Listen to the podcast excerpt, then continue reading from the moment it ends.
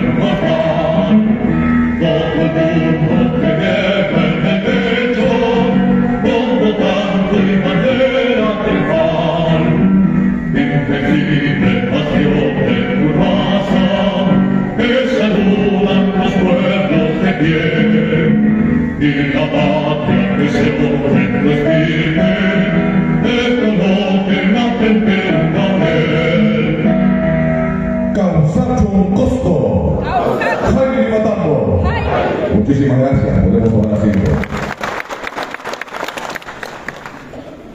En estos 100 días se ha efectuado una diversidad de trabajos y obras. Hemos velado también por la seguridad del distrito. Y también en el trabajo social hemos efectuado el inicio de diferentes proyectos. Y es por ello, para dar inicio de manera oficial a esta rendición de cuentas del año fiscal 2022 e informe de los 100 días de gestión municipal del distrito de Limatambo, permítame presentar al señor Alejandro Chahuito Guzmán para que pueda efectuar las palabras de bienvenida, regidor de la Municipalidad Distrital de Limatambo. Lo recibimos, por favor.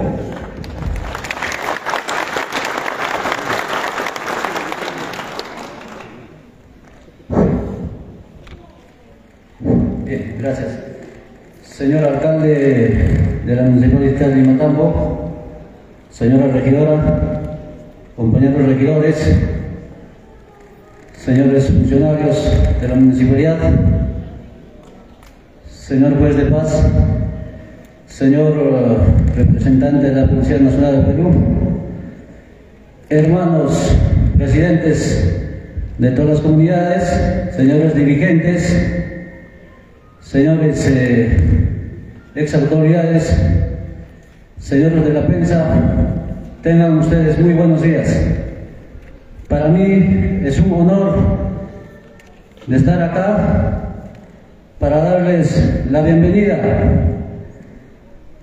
para la rendición de cuentas del año fiscal del año 2022. También para dar informe de los 100 días, de los primeros 100 días de la gestión municipal del distrito de Limatambo. Señores, gracias. Buenos días. Muchas gracias. Reconocido nuestra primera región. Asimismo, el día de hoy, señoras y señores, distinguido público, vamos a efectuar la lectura de la audiencia pública de rendición de cuentas correspondiente al año fiscal 2022 e informe de los 100 días de gestión correspondiente al año fiscal 2023 de la Municipalidad Distrital de Limatambo. En su título 1, disposiciones generales del objeto, finalidad y base legal. Artículo 1 del objeto. El presente reglamento tiene por objeto establecer las pautas y los mecanismos a seguir en la audiencia de rendición de cuentas correspondiente al año fiscal 2022 e informe de los 100 días de gestión correspondiente al año fiscal 2023 de la Municipalidad Distrital de Limatambo, que se llevará a cabo para promover y facilitar la participación democrática y responsable de los ciudadanos del distrito de Limatambo. Artículo 2. Objetivos de la audiencia pública. La audiencia pública tiene por objetivo fortalecer la, rela- la relación gobierno local y ciudadanía, facilitar el ejercicio de control de la ciudadanía a la gestión municipal, recuperar la legitimidad y credibilidad de las autoridades locales y asimismo contribuir al desarrollo de los principios rectores de la política y la gestión local de transparencia, gestión moderna por resultados y rendición de cuentas, inclusión, eficacia, eficiencia, imparcialidad y participación ciudadana en el manejo de los recursos públicos. En su artículo 3 del reglamento de la finalidad de la audiencia pública. La audiencia pública de rendición de cuentas tiene por finalidad constituir una modalidad por la cual los ciudadanos ejerzan su derecho de información sobre la rendición de cuentas correspondiente al año fiscal 2022. Asimismo, la municipalidad, por su parte, cumple con informar a la ciudadanía sobre los logros y avances alcanzados en los primeros 100 días de la gestión actual del ejercicio fiscal 2023-2026. Ello tiene por objetivo que las autoridades fortalezcan el vínculo de representación generada a través de la elección democrática. En el artículo 3, la base legal.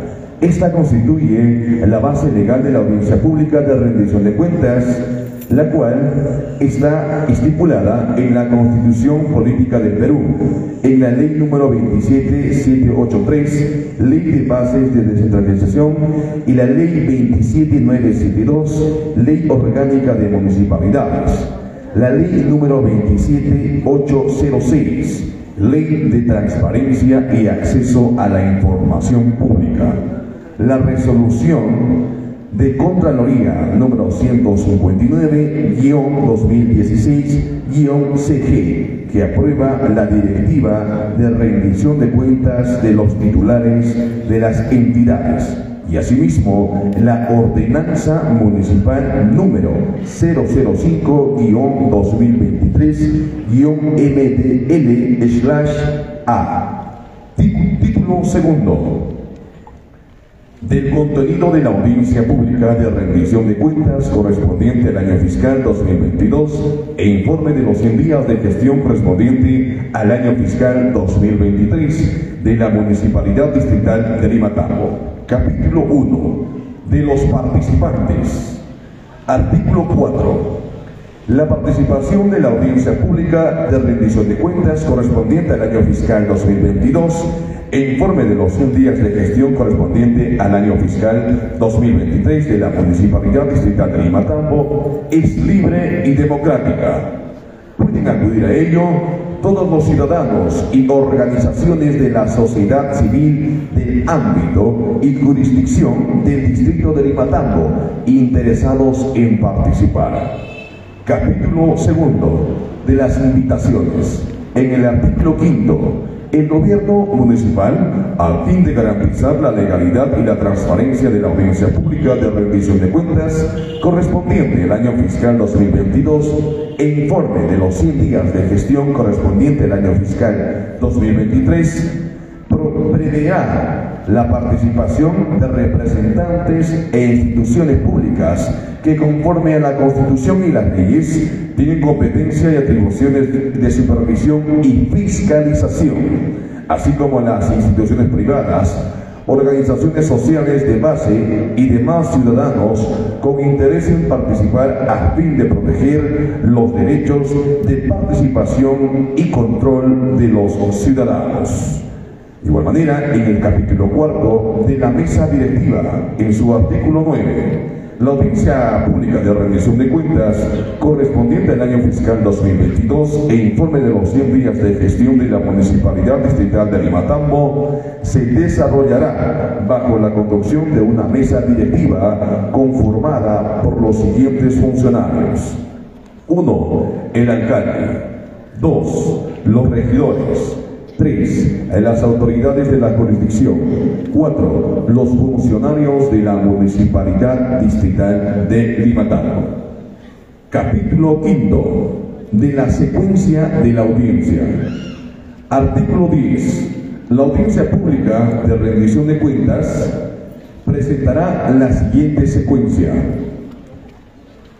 Inicia con el himno nacional del Perú, himno nacional del Cusco, palabras de bienvenida, lectura del presente reglamento aprobado mediante la ordenanza municipal número 005-2023-MDL-A. Asimismo, palabras de apertura, presentación del informe de rendición de cuentas del año fiscal 2022 a, a cargo de los funcionarios y alcaldes y alcalde en el orden siguiente.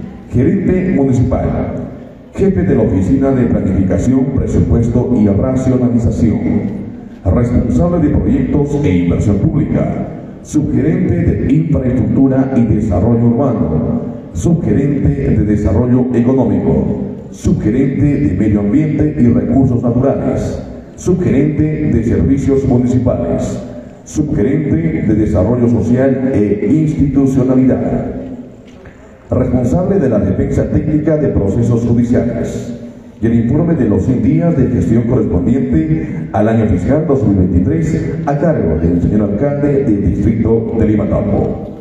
Asimismo, se tendrá la intervención de participantes previa inscripción la participación del alcalde, clausura del evento y firma del acta. Este es, esta será la secuencia de la audiencia. Asimismo, en el capítulo sexto de la exposición, artículo 11, una vez aperturada la audiencia pública de rendición de cuentas correspondiente al año fiscal 2022 e informe de los 100 días de gestión correspondiente al año fiscal 2023 de la Comuna Distrital de Lima el moderador invitará a los funcionarios y al señor alcalde a iniciar con su exposición. En el capítulo séptimo de los participantes e intervenciones. Atención, el artículo 12 menciona, una vez concluido las exposiciones, el moderador invitará a los presidentes de las comunidades, asociaciones, representantes de instituciones, representantes de la sociedad civil organizada y sociedad civil en grupos de cinco sucesivamente que deseen participar. Deberán ser claros, precisos y referidos al tema de exposición por un tiempo no mayor a tres minutos por intervención advirtiendo al participante la conclusión del tiempo. En caso de que el participante exceda el tiempo otorgado, se procederá a restringir o dar por concluida su participación. Artículo 13. Para la participación de los asistentes, estos deberán identificarse dando a conocer sus nombres y apellidos, organización a la que pertenecen y cargo que ocupan de comunidades, asociaciones, instituciones, representantes de la sociedad civil organizada y sociedad civil en general. Artículo 14. Los participantes en la audiencia pública deberán estar en estado ecuánime.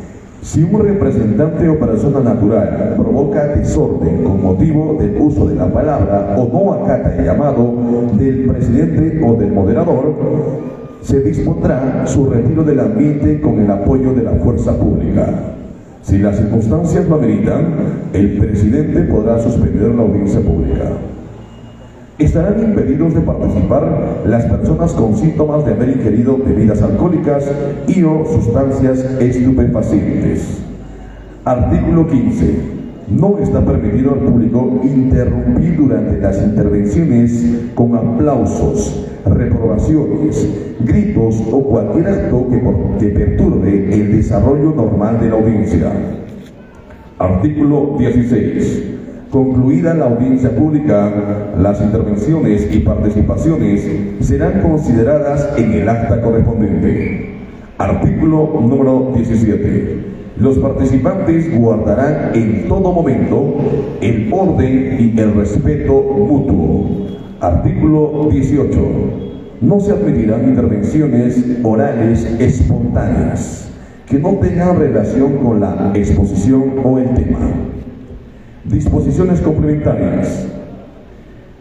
Primera, las situaciones no previstas en el presente reglamento serán absueltas por la mesa directiva encargada de la conducción de la audiencia pública de rendición de cuentas correspondientes al año fiscal 2022 el informe de los 100 días de gestión correspondiente al año fiscal 2023 de la Municipalidad Distrital de Limatambo. Limatambo, abril de 2023. Firma profesor Enrique Quispe Quispe, alcalde. Este es, señoras y señores, el reglamento de la audiencia pública a efectuarse el día de hoy. Acto seguido, vamos a invitar precisamente a nuestra primera autoridad del distrito de Limatambo, al profesor Enrique Quispe Quispe, para que pueda dar la apertura de la audiencia pública. Adelante, por favor.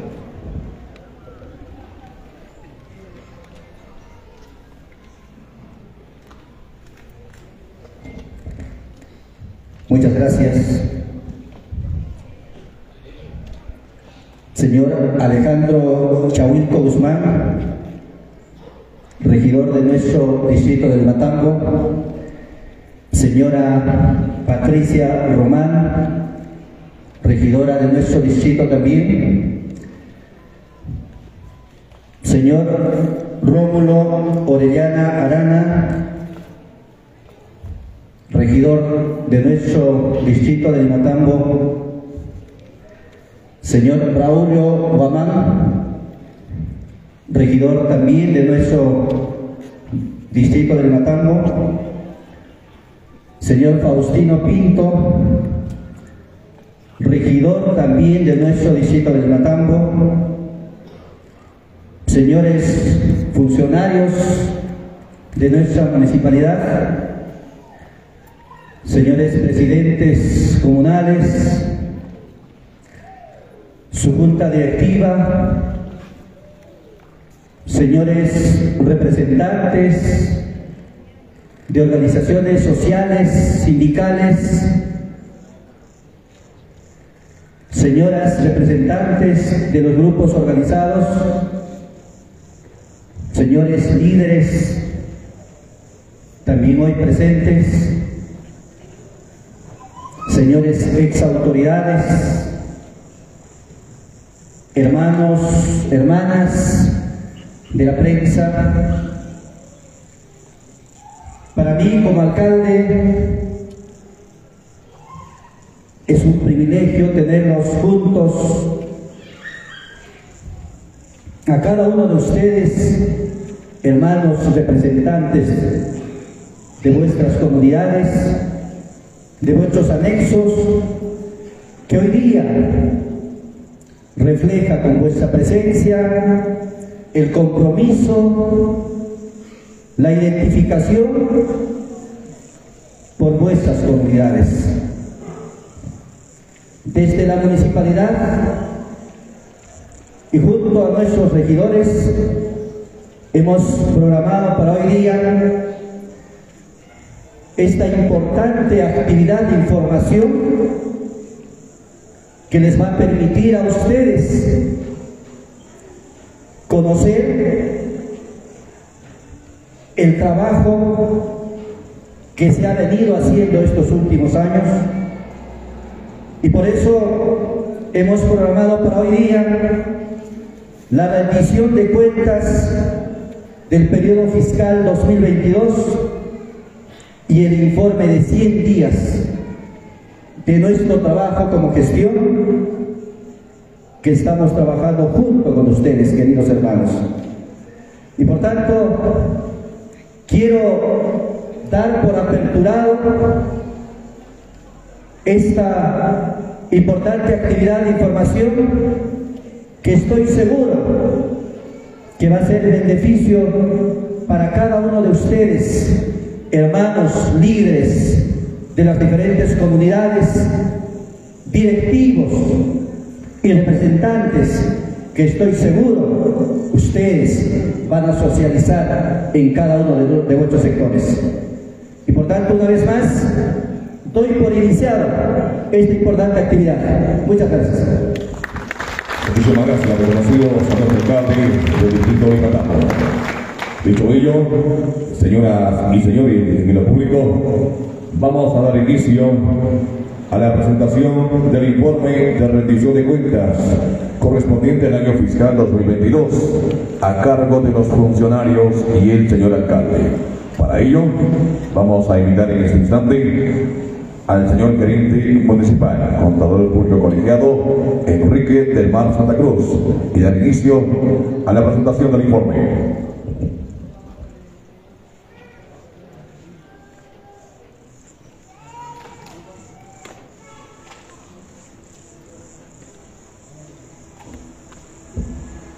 Bien, eh, muchísimas gracias. Eh, señores presidentes de las comunidades de nuestro distrito de Limatambo, señores representantes de la sociedad organizada, señores autoridades, señor alcalde, señores regidores, miembros del Consejo de nuestra Municipalidad Municipal de Limatambo, con todos muy buenos días. Eh, ya me presentó el moderador, permítanme aclararles, mi nombre es Juan Enrique del Mar Santa Cruz, soy contador público colegiado de profesión y gracias a la confianza que nos brinda el señor alcalde, estamos acá como gerente municipal para darles a conocer lo que ya nos han indicado, el informe de rendición de cuentas y los 100 primeros días de gestión. Bien, para iniciar, antes que nada quiero agradecer a Dios por permitirme estar acá presente delante de ustedes, agradecer por, por este espacio, por este tiempo y por este lugar tan maravilloso. Bueno, son varias exposiciones y nos va a quedar corto el tiempo. Por favor, entonces, vamos a hablar inicialmente del proceso de transferencia y quiero que entendamos bien por qué se hace este proceso de transferencia. Este proceso de transferencia no se hace porque el señor alcalde o el señor exalcalde o la ex gestión decidieron hacerlo. Este es un mandato de ley. ¿sí? Todo esto se desarrolla en el marco legal. Para ello tenemos la ley 30204, que es la ley que regula la transferencia de la gestión administrativa de los gobiernos regionales y los gobiernos locales. Pueden apreciar en la pantalla, por favor, ahí están los tres, eh, las tres normas que regulan esa transferencia. Asimismo, tenemos la ley 30158, que es la ley de presupuesto del sector público, y principalmente tenemos la directiva 016 de la Contraloría General de la República. La Contraloría, señores, como saben, es el ente que regula todos los procedimientos administrativos de los, del sector público, van a decir de nosotros como municipalidad. Entonces, ¿qué ha pasado? La Contraloría ha generado una directiva. ¿Qué significa la directiva? La directiva nos dice ahí qué tenemos que hacer, en qué momento hacerlo y con qué plazos desarrollarlo. ¿Correcto? Esto por favor quiero que lo tengamos bien claro. Siguiente por favor. En ese sentido, esta directiva, señores, tiene tres finalidades, tres objetivos claros, básicos y fundamentales para la transferencia. El primero es informar los resultados en el cumplimiento de los objetivos institucionales de la gestión en el uso de los, de los fondos o bienes del Estado. ¿Qué vale decir? Que en, el proceso de transferencia se debe de informar qué es lo que se ha hecho con el dinero y con los recursos, con los bienes del Estado, en este caso de nuestra municipalidad. Segunda finalidad es la de informar sobre los temas urgentes de importancia para una transferencia de gestión efectiva que permita asegurar y fomentar la continuidad de la prestación de los servicios. ¿A qué se refiere? Que la municipalidad no puede parar. Ya no es como antes que se hacía la recepción y cerrábamos la municipalidad dos o tres meses para ver cómo estaba, en qué situación estaba. La gestión saliente está en la obligación de informar, como lo dice la finalidad, de los asuntos urgentes que requiere solucionar o trabajar la municipalidad para asegurar la prestación de servicios. Ejemplo, no puede parar, eh, por ejemplo, el servicio de limpieza pública, no puede parar procesos judiciales, no puede parar los servicios básicos que presta la municipalidad. Eso sería pues en desmedro de nuestra sociedad misma, ¿correcto? Última finalidad es la de promover una cultura de integridad, probidad, honestidad y transparencia de la gestión pública. ¿Qué es lo que estamos haciendo acá reunidos todos nosotros, señores? Una muestra, un ejemplo claro de lo que es transparencia económica, transparencia de la gestión administrativa. Estamos acá para mostrar a todos y delante de todos cómo se ha llevado a cabo este proceso de transferencia. Siguiente, por favor.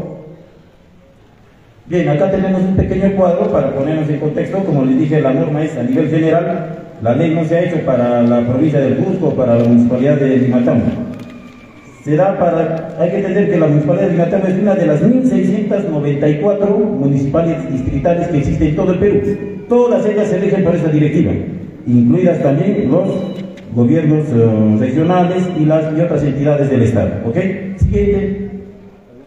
Bien, señores, para aclarar, Este cuadro, como podrán ver, tiene el logo de la Contraloría General de la República al lado derecho superior.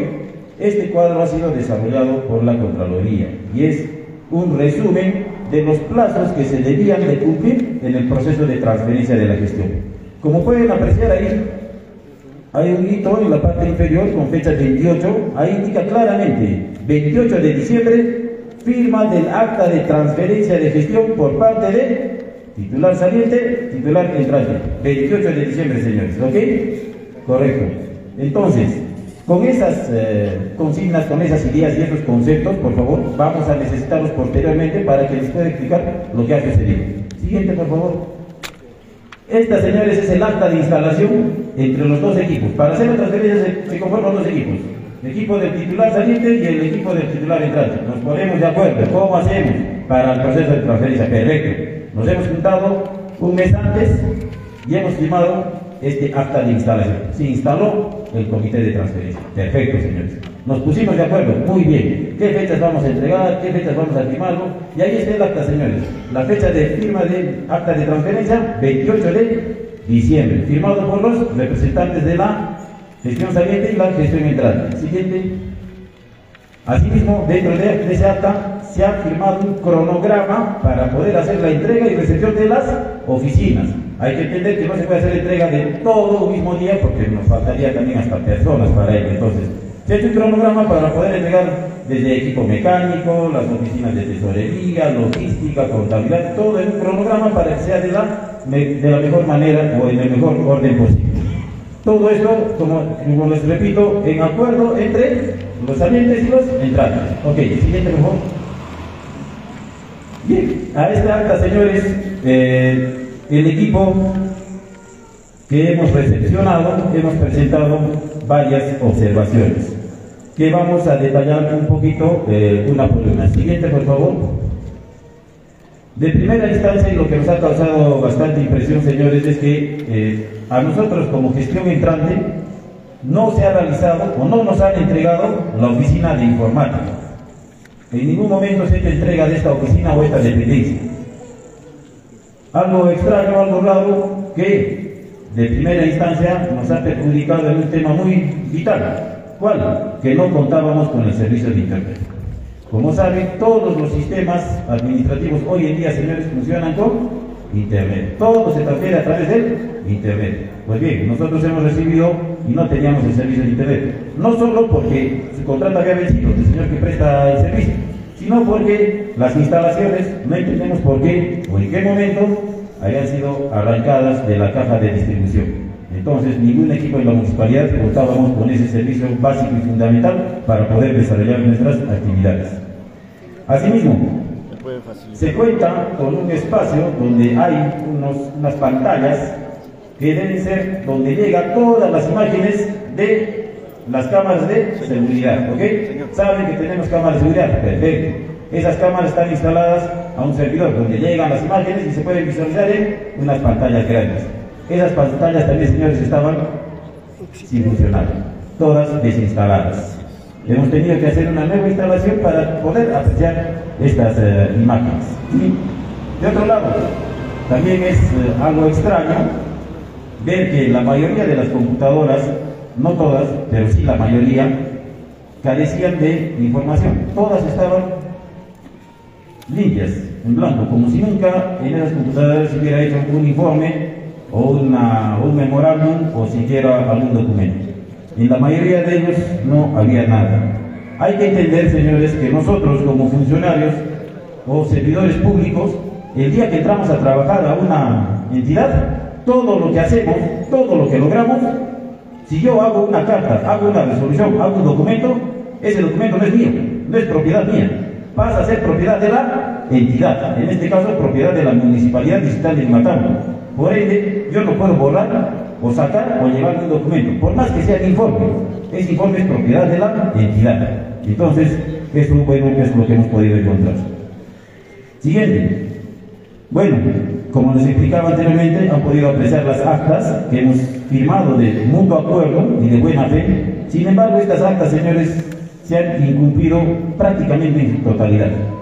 Todas las oficinas han presentado o han hecho las entregas con plazos posteriores a los acuerdos que hemos tenido, muy posteriores y más aún, el plazo que nos dio la Contraloría General de la República tampoco se respetó. No se firmó el 28 de diciembre el acta de transferencia. Por lo tanto, tampoco se pudo subir a la plataforma de la Contraloría este acta en la fecha señalada. Algo más que nos causó extrañeza es que en ninguna de las oficinas nos han dejado documentos en trámite. Bueno, espero que esto haya sido un tema de una una maravilla, porque por ejemplo, la oficina de gerencia municipal no existía ningún documento de trámite. Todos habían sido resueltos, todos habían sido concluidos, todos habían sido absueltos. No tengo ningún documento de trámite, señores autoritarios del CIE. No solo en sino en las demás oficinas. También tema extraño porque, como les repito, esta es una gestión, no puede parar, debe de continuar. Pero pareciera que para esa fecha todo se cortó, todo se paró y todo se terminó. Eso de, con respecto al proceso de transferencia, siguiente por favor. Eh, bien, quiero hacerles entender, o quiero que me entiendan, que la municipalidad funciona, con sistemas, sistemas administrativos, sistema de contabilidad, de logística, sistema de tesorería y así. Y en este entonces ya tenemos el sistema de control interno ¿A qué se refiere el control interno? No es la Contraloría, no es la OSI como muchos conocen. El control interno lo hacemos los mismos funcionarios y servidores de la municipalidad. Nosotros mismos tenemos la obligación de controlar. Y eso es el control interno. ¿Qué pasó? Desde hace tres años se ha implementado el sistema de control interno y estamos en un proceso de implementación de ese proceso. ¿sí? Estamos acogiéndonos todas las entidades del Estado. No, pues, no nos han dejado nos han dejado un archivador que dice control interno con muchos documentos, pero nada detallado o esclarecido para decir, ¿sabe qué? Estamos en este proceso. Hemos avanzado tanto, o nos falta esto, o nos falta el otro. Solamente nos han dejado un archivador ahí y nada más sobre este sistema administrativo que es muy importante porque hay que cumplir también fechas frente a la Contraloría al respecto de este sistema. Asimismo, hemos podido encontrar que la Municipalidad Fiscal de Limatambo ha pasado un proceso de auditoría en el año, del año 2021. Es decir, ha venido acá, a esta ciudad, una sociedad auditora contratada por la Contraloría y pagada por la gestión para revisar los estados financieros y los estados presupuestarios de la municipalidad. Bueno, esta auditoría ha tenido varios resultados, vamos a poder apreciarlos acá, por favor. La siguiente, por favor pueden apreciar que en ese resultado, en esa auditoría, se han encontrado dos deficiencias significativas. Una principal, un tanto preocupante, en mi caso bastante preocupante, pues nos indica el saldo de balance cuyo importe asciende a 6.823.754 al 31 de diciembre del 2021 no se encuentra debidamente respaldado con los saldos mostrados en las cuentas bancarias por cada rubro de financiamiento, habiendo una diferencia por un importe de 2.940.583. En castellano, ¿qué significa esto? Que lo que está registrado en nuestros estados financieros, en nuestros libros contables, en nuestra cuenta de caja y bancos, dice 9 millones y tantos. Vamos al banco y no hay 9 millones. Esto es lo que ha detectado la sociedad auditora sobre el ejercicio 2021. Actualmente la municipalidad está pasando por el proceso de auditoría del ejercicio 2022. Ojo, las auditorías se hacen pues posteriores, al año siguiente, ¿no? Y en el informe preliminar que nos ha alcanzado ya la sociedad auditora nos ha indicado, señores, ¿qué ha pasado? 2021 les han observado estas 16 observaciones generales, dos observaciones principales, y ahora venimos y siguen las mismas observaciones. Es decir, que las observaciones de la auditoría 2021 no se han levantado, no se han resuelto, no se ha hecho, no se han tomado las acciones necesarias para absolver estas observaciones o estas inconsistencias. Mm, siguiente, por favor. Bien, acá podemos apreciar, esto está extraído de la carta de control interno, las deficiencias encontradas por la sociedad de auditoría correspondientes al ejercicio 2021. Son 16 deficiencias generales, de las cuales solamente he puesto por ahí como ejemplo unas 5 y sin embargo, lo que también nos causa extrañeza es que, como les repito, no se han tomado acciones para levantar estas observaciones. Ojo que esto es de carácter obligatorio. No, la Contraloría, o en este caso la sociedad auditora, no nos observa porque, bueno, tiene esa observación. No. Hay esta observación, señores, y hay que hacer un plan de trabajo para levantar esa observación. Y esa es obligación de la administración. En el tema siguiente, por favor, en el tema administrativo, como gestión hemos recibido una municipalidad con un organigrama y un reglamento de organización y funciones aprobados en el ejercicio 2020. Perfecto. Una escala remunerativa de personal para los de proyectos del ejercicio 2020, presupuesto analítico personal 2018, un TUPA o texto único de procedimientos administrativos también del 2020 y un primer del 2019. Hasta ahí, bien. Qué bueno que se hayan hecho estos documentos de gestión porque nos sirve. Son las reglas por las cuales nosotros organizamos nuestra municipalidad. El organigrama para saber si hay gerentes, cuántos subgerentes, qué oficinas, qué dependencias existen. Todo esto se ha aprobado, pero ojo, este organigrama y este rol, señores, no cumplen con las normas del CEPLAN. ¿Quién es el CEPLAN? Es el Centro de Planificación Nacional. El CEPLAN nos dice, a ver, señores Limatambo, ¿cuánto de territorio tienen, cuántos de habitantes tienen y cuánto de presupuesto recibes? Allá, a ti te corresponde tener cuatro sugerencias, una, una gerencia de administración, un gerente y estas oficinas. Perfecto. El organigrama que nos han dejado, señores, no cumple, no está acorde a esa directiva del CEPLAN. Por lo tanto, tenemos que modificar y cambiar. A este organigrama, señor, ¿qué le tiene que seguir? Le tiene que seguir, antiguamente se conocía como un MOF, Manual de Organización de. Esto ya no existe. Hoy en día existe el Manual de Perfiles de Puestos. ¿Quién lo aprueba eso? ¿O, eso lo hacemos nosotros, pero ¿quién te tiene que dar visto bueno de esto? El servir. El servir es el ente rector de, los trabajadores en el sector público. Entonces, ¿qué pasa? Como ven, nos han dejado con un MOF del 2011. Bueno, ¿cómo hago pues para aplicar un MOF del 2011 a un organigrama del 2020 que tiene otras oficinas, otras sugerencias y otras dependencias? ¿No? Un poquito difícil de aplicar. En forma coloquial les diría que más o menos sería como que yo, que ya tengo mis cuarenta y tantos años, quisiera ponerme pues mi camisa de cuando tenía 14, ¿no? Difícil que me, no encaja. Entonces, estos temas, señores, hacen que no sea un tanto difícil iniciar y organizar con la administración de nuestro gobierno local. Siguiente, por favor. Para ya terminar, algunos temas pendientes. ¿Recuerdan la, la, segunda diapositiva que decía cuáles eran las finalidades de la transferencia? Que decía que teníamos que, que tenían que informarnos de los asuntos urgentes, los asuntos pendientes, los que se tenían que resolver. Bien, ya están en gestión, nos han llegado un documento donde nos indican que la municipalidad en el año todavía 2021 ha recibido una multa de la SUNAFIL por 30.240 soles y a la fecha en los que ellos se acogieron un fraccionamiento ya había generado intereses por más de 5.000 soles. Es decir, han acogido un fraccionamiento, han pagado la primera cuota de 12.000, una segunda cuota de 2.400 y al día de hoy, señores, todavía le debemos a la SUNAFIL más de 24.000 soles por esa multa que recibió la municipalidad. Estamos hablando de más de 35.000 soles que la municipalidad ha recibido como multa. Asimismo tenemos una deuda nacional. Bueno, acá la suma todavía es algo pequeña, 1.280 soles a la fecha, pero esta multa está con embargo frente al Banco de la Nación. Y no era 1.280, era mucho más. ¿Qué ha pasado? Poco a poco nos hemos estado descontando de dónde. Ustedes saben que tenemos una gente multired en, el banco, en la municipalidad que funciona, van con sus tarjetitas. Esa gente por cada trabajito, por cada transferencia que recibe una pequeña comisión. Esa comisión se acumula, puede ser 100 soles, 200, 100 soles. Todo esto mes a mes, el Banco de la Nación se lo agarra y se lo manda a la Nacional porque tenemos una orden de pago de esa cuenta por esta multa internacional. Asimismo, tenemos una deuda a la empresa Claro, telefonía móvil. Todos tenemos un celular hoy día.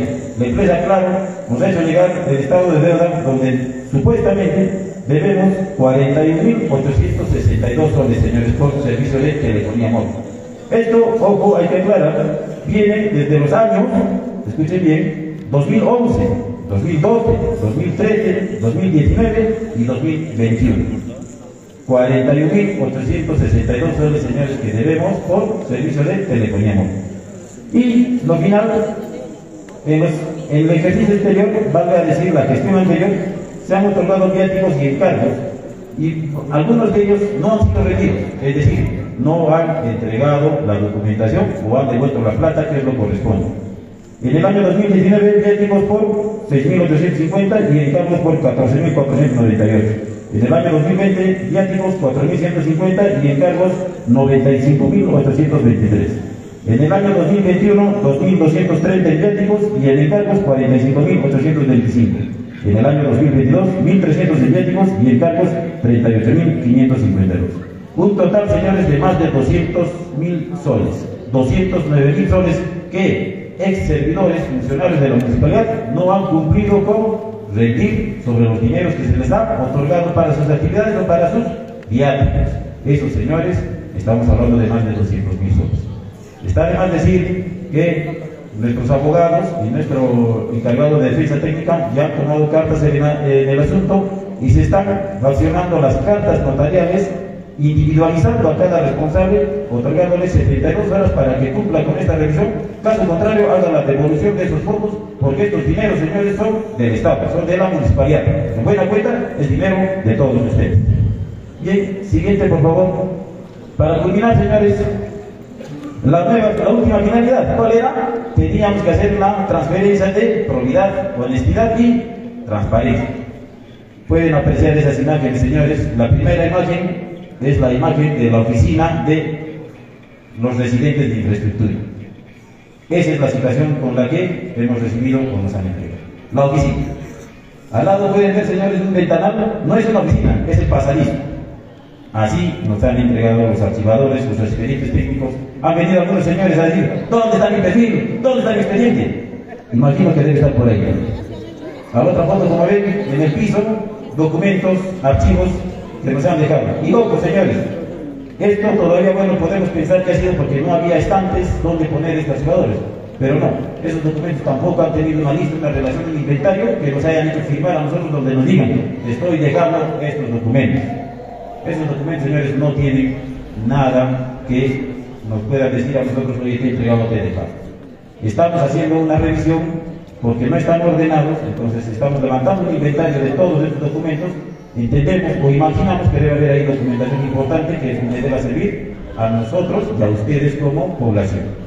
Bien, de mi parte, señores, muchísimas gracias por vuestra atención. Estoy seguro que mis compañeros van a detallar todavía estos temas, proyecto por proyecto, gasto por gasto, para que todos ustedes puedan entenderlo de la mejor manera. De mi parte, mi primera participación, muchísimas gracias a ustedes y gracias por vuestra atención. Muy buenos días.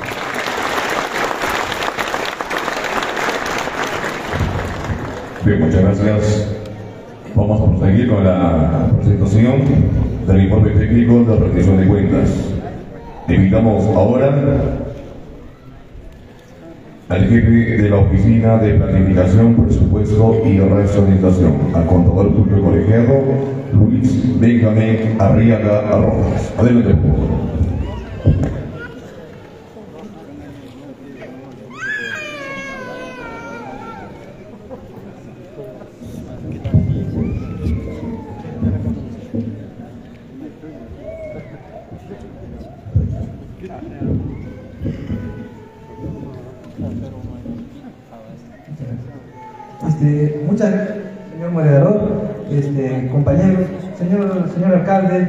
Regidores, compañeros de las diferentes eh, comunidades del distrito de Limatambo, público en general, muy buenos días. Mi nombre es Luis Benjamín Arriaga Rosas, este, soy contador público colegiado, eh, estoy encargado de la Oficina de Planificación, Presupuesto y Racionalización. Eh, hemos este, separado para la exposición de hoy, de hoy este, la rendición de cuentas del periodo fiscal 2022. 2022, para lo cual este, se ha tomado como base, compañeros, este, para que ustedes también puedan entender de qué trata la rendición de cuentas, se ha conceptualizado los conceptos importantes que nosotros debemos de conocer para una rendición de cuentas y un informe de los 100 días del periodo fiscal 2023. Aspectos generales, compañeros, es el presupuesto institucional de apertura. Es el presupuesto, compañeros, con que inicia una determinada gestión en un determinado periodo fiscal. Eh, el presupuesto institucional, modificado es el presupuesto que se modifica, compañeros, en el periodo fiscal correspondiente. Y las modificaciones presupuestarias, compañeros, son aquellos incrementos y aquellas disminuciones que puedan que pueda sufrir en un determinado periodo fiscal en los presupuestos de las distintas entidades de, los, de las distintas entidades del, del gobierno local. Este, según, según, tenemos que conocer también, compañeros, los rubros, cómo nos llega, compañeros, y cómo nos transfiere el Ministerio de Economía y Finanzas a, los, a las entidades. Eh, tenemos el rubro recursos ordinarios, corresponden a los ingresos provenientes de recaudación tributaria y otros conceptos. El Fondo de Compensación Municipal comprende los ingresos provenientes de rendimientos de promoción municipal, impuesto al rodaje e impuesto a las embarcaciones de recreo. Tenemos el rubro de impuestos municipales, recursos directamente recaudados. Son los recursos, compañeros, propios de la Municipalidad Distrital de Limatambo, que nosotros, compañeros, recaudamos. La siguiente diapositiva. El rubro donaciones y transferencias comprende los fondos financieros no responsables recibidos por el gobierno provenientes de agencias internacionales de desarrollo, gobiernos o instituciones y organismos internacionales. El siguiente, por favor. Tenemos el canon y sobrecanon, que es el más importante, compañeros. Los que han estado presentes, compañeros, en el presupuesto participativo hemos visto que este rubro, compañeros, es muy importante porque este rubro nos transfiere para, para la ejecución de proyectos de inversión. Siguiente diapositiva, por favor. El rubro de recursos por operaciones oficiales de crédito comprende los fondos de fuentes internas y externas provenientes de operaciones de crédito efectuadas por el, Estado o instituciones. Siguiente diapositiva, por favor. Compañeros, para poder entender, compañeros, se ha, este, se ha hecho un cuadro, compañeros, de la evolución del presupuesto del distrito de Limatambo. Hemos tomado como base, compañeros, hemos tomado como base eh, el año 2016 al 2022. Cómo ha ido creciendo, cómo ha ido evolucionando nuestro presupuesto en el distrito de Limatambo. En el 2016, compañeros, tenemos un presupuesto de 12.860.249. En el 2017, compañeros, la municipalidad ha recibido 10.956.850. En el 2018, 16.013.019. En el 2019, 18.567.501. En el 2020 hemos recibido 11.783.014 soles. En el 2021 hemos recibido 16.901.768 y en el 2022 hemos recibido 26.295.374 soles. Siguiente diapositiva, por favor. Desde ejecución presupuestal por rubros del periodo fiscal 2022. Compañeros, eh, he mencionado hace poco, he conceptualizado los rubros a los que nos transfiere el Ministerio de Economía y Finanzas nos transfiere compañeros en recursos ordinarios.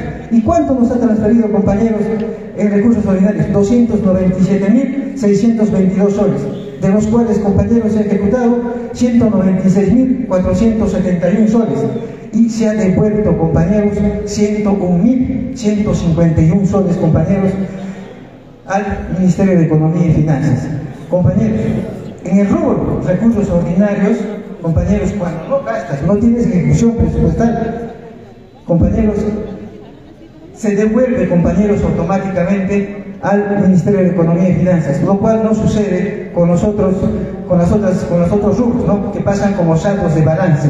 Compañeros, esa devolución, compañeros, este, el Ministerio de Economía y Finanzas nos ha transferido, compañeros, no solamente al, al distrito de Limatambo, sino a todas las entidades, indicando que lo que se incorpora y lo que se transfiere a una determinada entidad se tiene que gastar en su totalidad.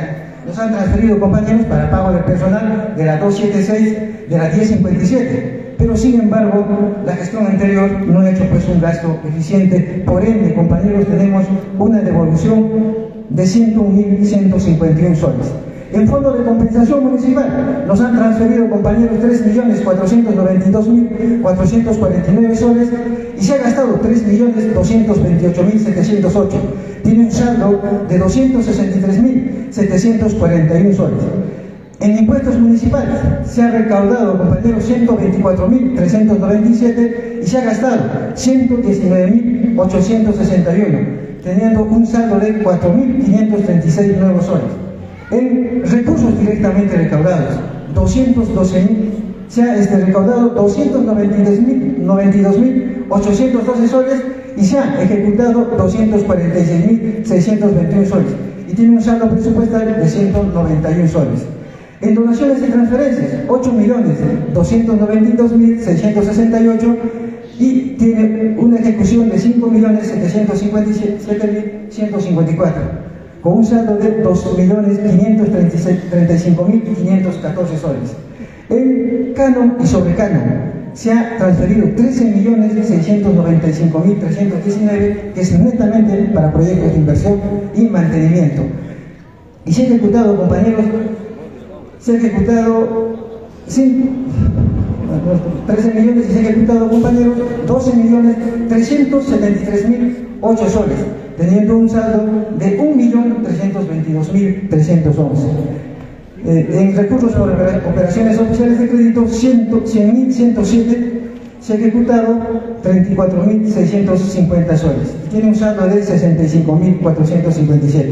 En total, compañeros, lo asignado al distrito de Limatambo en el periodo fiscal 2022 es de 18.646.554 soles. O mejor, perdón, es 26.295.374 soles y tiene una ejecución total a nivel de todo el rubro, compañeros, de 21.950.473 soles un saldo presupuestal de 4.344.901 soles. Compañeros, el Ministerio de Economía y Finanzas nos evalúa, compañeros, la ejecución del gasto presupuestal. Si nosotros gastamos, compañeros, en un 100%, al siguiente año, compañeros, puede ser que nos manden mayores transferencias para ejecutar proyectos de inversión. Eh, siguiente diapositiva, por favor. Esta siguiente diapositiva, compañeros, es informativa. Si lo voy a leer en este momento, compañeros, nos vamos a demorar. Tenemos que, este, tenemos a los sugerentes también que tienen que exponer. Es, este, informativo, compañeros, para que ustedes lo puedan entender y lo puedan leer en casa. La siguiente diapositiva, por favor. Igual, compañeros, en esta diapositiva se muestra cuánto se ha gastado en personal, cuánto se han gastado en pensiones y otras prestaciones, en bienes y servicios, en donaciones y transferencias, otros gastos y adquisiciones de activos no financieros. Es también informativo, compañeros, para que ustedes puedan revisar en vuestras casas. Siguiente diapositiva, por favor. En la siguiente diapositiva, compañeros, vamos a mostrar por sugerencias cuánto se ha gastado, compañeros, cuánto ha gastado la sugerencia de infraestructura, desarrollo económico y desarrollo social. La siguiente diapositiva, compañeros, no voy a mencionar uno por uno los, los proyectos, pero también, compañeros, se les ha este, facilitado los materiales para que ustedes lo tengan y puedan revisar. Este, por favor, este, siguiente diapositiva. Ahí tienen, compañeros, todos los proyectos que se han ejecutado en el año 2022. Siguiente diapositiva. Siguiente diapositiva. Siguiente. Tienen, compañeros, ahí el resumen de los proyectos por obras, por proyectos de desarrollo económico, desarrollo social y proyectos de eh, infraestructura. Compañeros, ¿dónde se inicia, compañeros, un proyecto de inversión? Se inicia, compañeros, con, un, con una elaboración de una buena ficha técnica, compañeros. A nosotros, compañeros, a las, a las instituciones públicas, nos mandan, compañeros, nos mandan el presupuesto, compañeros, y nosotros queremos realmente con elaboración de estudios de preinversión. Y, compañeros, se ha presupuestado, compañeros, en 2022, 517.527 y solamente han gastado 43.000 soles. Y tiene un saldo presupuestal de 474.527. No lo digo yo, compañeros, ustedes pueden ingresar al portal de transparencia del Ministerio de Economía y Finanzas. Eh, tenemos, compañeros, un resumen por cada sugerencia cuánto han gastado, compañeros, en el periodo fiscal 2022. La sugerencia de infraestructura, compañeros, y desarrollo urbano y rural ha gastado, o, ha, se ha presupuestado, compañeros, 18.458.558 y ha ejecutado, compañeros, 15.128.872 con un saldo presupuestal de 3.329.685.93. La Sugerencia de Desarrollo Económico ha presupuestado 1.814.757 y ha ejecutado 1.732.171.82. La Sugerencia de Desarrollo Social ha presupuestado 860.930 y ha ejecutado 855.718.37. Gastos de preinversión 517.527 y solamente ha ejecutado 43.000 soles. Gastos de operatividad de la entidad, me refiero compañeros al presupuesto que nos envían compañeros al rubro de Fondo Común, impuestos municipales, RDR, el cual nosotros recaudamos, que son para la funcionalidad, la operatividad de la municipalidad. Se ha ejecutado compañeros 4, se ha este, se ha, se ha, presupuestado 4.636.602 y se ha devengado 4.127.711 teniendo un saldo de 445.444.57 soles. Siguiente diapositiva. La siguiente. Ranking general, compañeros. A nivel provincial, la municipalidad distrital de Limatambo, compañeros, de los nueve distritos que tenemos, compañeros, ha quedado en el quinto lugar. Lo cual, compañeros, la misión el objetivo, compañeros, de esta gestión es quedar pues en un primer lugar en ejecución de gasto. Siguiente diapositiva, por favor.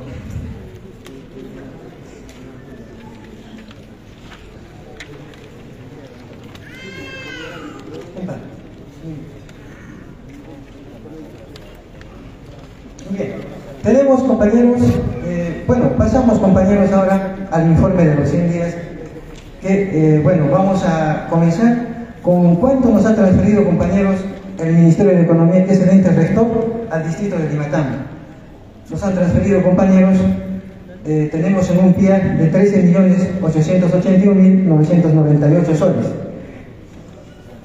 Y este, ya este, tenemos un PIB modificado de 16.067.708 soles. Y tenemos hasta el momento, compañeros, este, hemos, bueno, hemos gastado 1.216.525 soles diapositiva, por favor.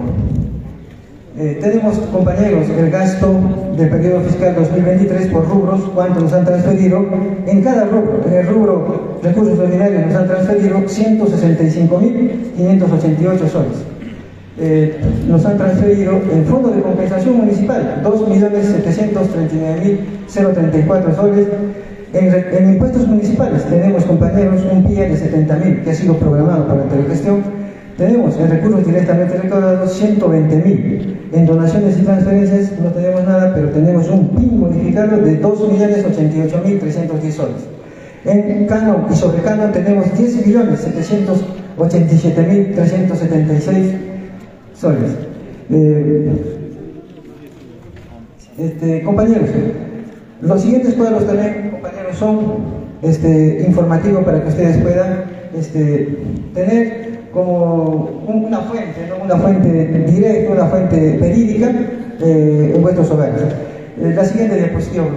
Compañeros, lo más importante, compañeros, he mencionado que el Ministerio de Economía y Finanzas nos mide la ejecución del gasto que tenemos en los distritos, en las entidades públicas.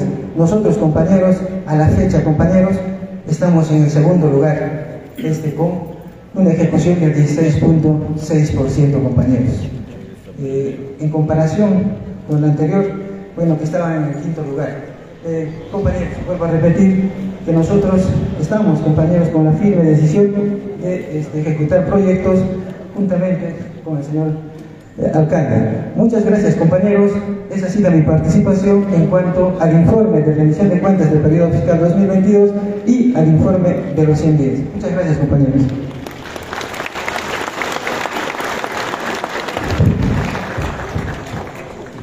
Vamos a proseguir en esta oportunidad y miramos también a la Oficina de Programación Multianual de Inversiones, al economista Wilken Soto Flores. Adelante, por favor.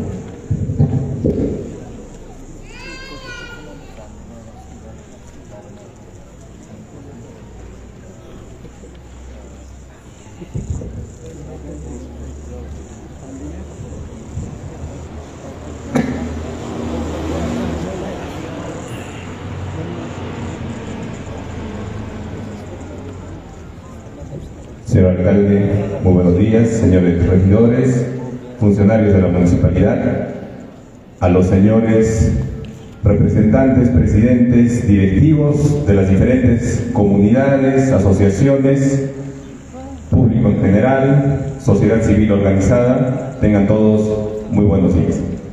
Eh, siguiendo con la exposición sobre la audiencia del año fiscal 2022, vamos a hablar un poco de los proyectos de inversión que nos ha dejado la gestión anterior. Haciendo un resumen sobre las fichas técnicas elaboradas. Entendemos que las fichas técnicas son los documentos iniciales antes de la inversión que realiza la municipalidad. Es decir, una ficha técnica nos dice si una inversión es viable o no es viable. Si es viable, se procede a hacer un expediente técnico y el expediente técnico ejecuta la obra o el proyecto. Entonces es muy importante que la municipalidad tenga en cartera fichas técnicas viables para que se pueda continuar con la ejecución de obras y proyectos. Entonces, como pueden observar, el año 2019 eh, la Municipalidad de Lima Tambo ha elaborado 27 fichas técnicas. Cero IOAR. La IOAR son inversiones más simples por su, eh, digamos, por intervención. ¿no? Eh, en total, 27 inversiones. El año 2020 se elaboraron 16 fichas técnicas y 5 IOA.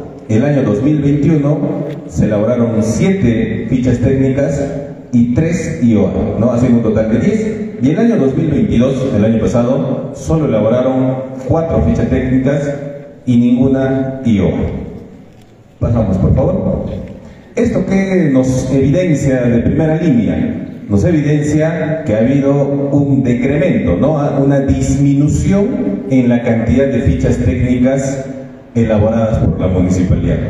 Esto puede llevarme a dos conclusiones. La primera conclusión, si yo no elaboro fichas técnicas, debo creer que las necesidades del distrito han sido cubiertas. O sea, ya todo está de maravilla, entonces ya no tengo más fichas técnicas que elaborar. No hay necesidades de la población que cubrir. Eso es lo que me indica ese cuadro. Porque ya no estoy recogiendo lo que la población está teniendo a nivel de necesidades. Entonces, esa puede ser una conclusión. La segunda conclusión es que no había capacidad operativa para elaborar fichas técnicas, ¿no? la clásica, ¿no? No había presupuesto. Pasemos a la siguiente, por favor. Eh, el costo promedio por ficha técnica ha ido variando de 10 mil soles en el año 2022, eh, en el año 2021 16 mil soles, en el año 2020 15 mil soles y en el año 2019 12 mil soles.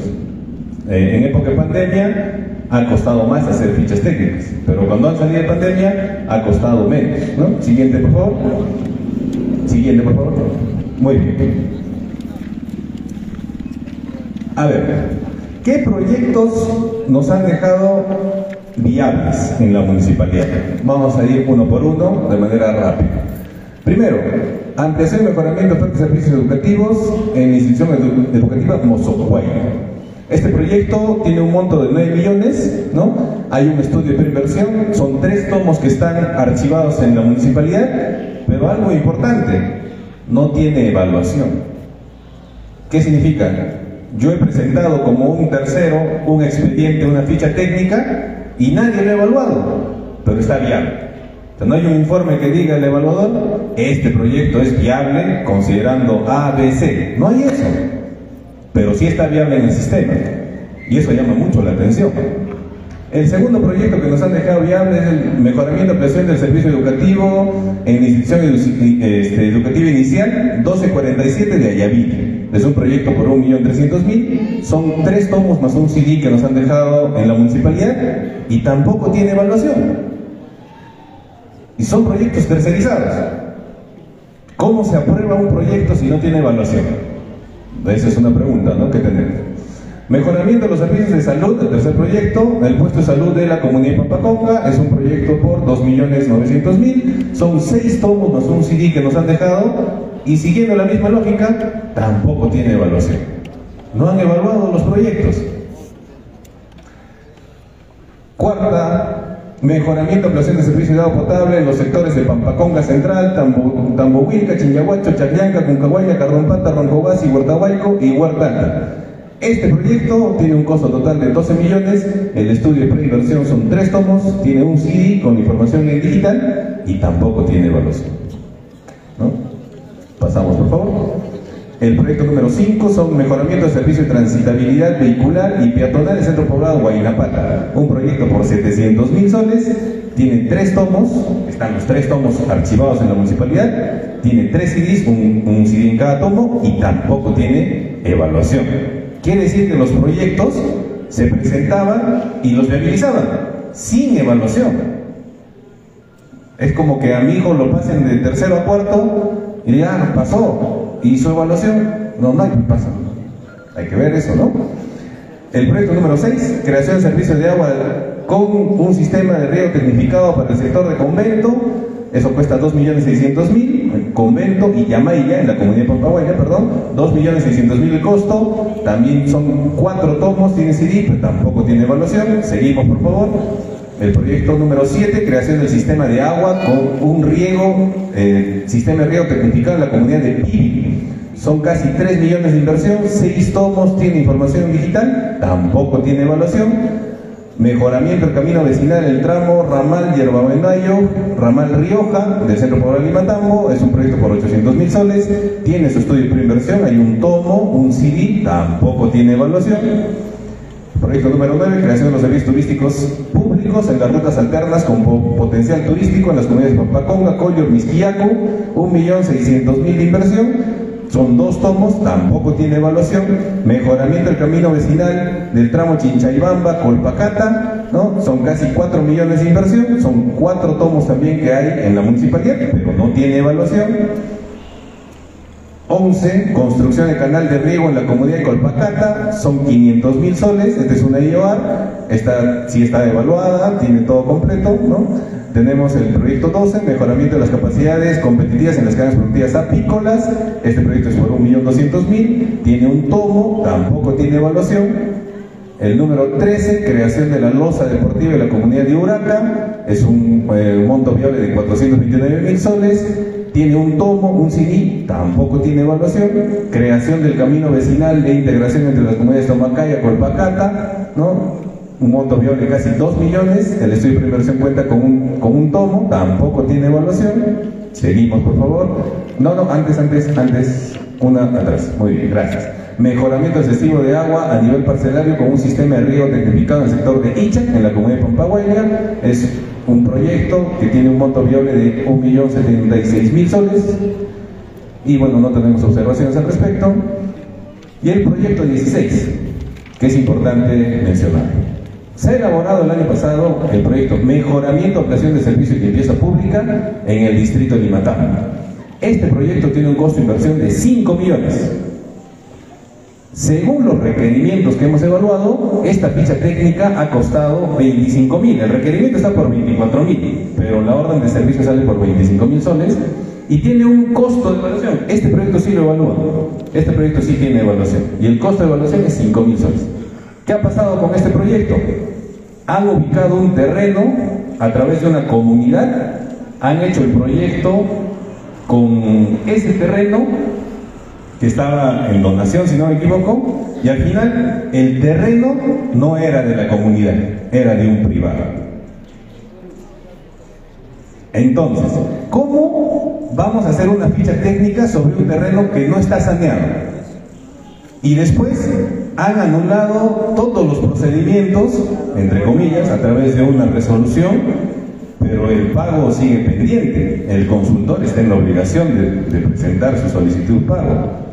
Esto lamentablemente genera pues algunos problemas dentro de la municipalidad, inclusive delitos de carácter administrativo y penal. ¿no? Siguiente, por favor. Pasamos a todo lo que es programación de inversiones. Siguiente, por favor. Muy bien. En la primera, el primer pastel, digamos, ¿ya? la torta, la primera torta, ¿no? ¿Qué nos indica? La cartera inicial de proyectos y la cartera de proyectos eh, incorporados como inversiones no previstas. O sea, proyectos que yo no tenía eh, programado ejecutar. ¿Ok? O sea, yo tengo una cartera de proyectos, pero también tengo proyectos en gestión, ¿no? Que puedo priorizar, digamos, que no están programados, y eso se llama inversión no prevista. Como su nombre dice, una inversión que no he previsto. ¿Correcto? ¿Qué ha pasado acá? Yo tenía, déjame ver el, eh, el documentito acá, perdón, un segundito.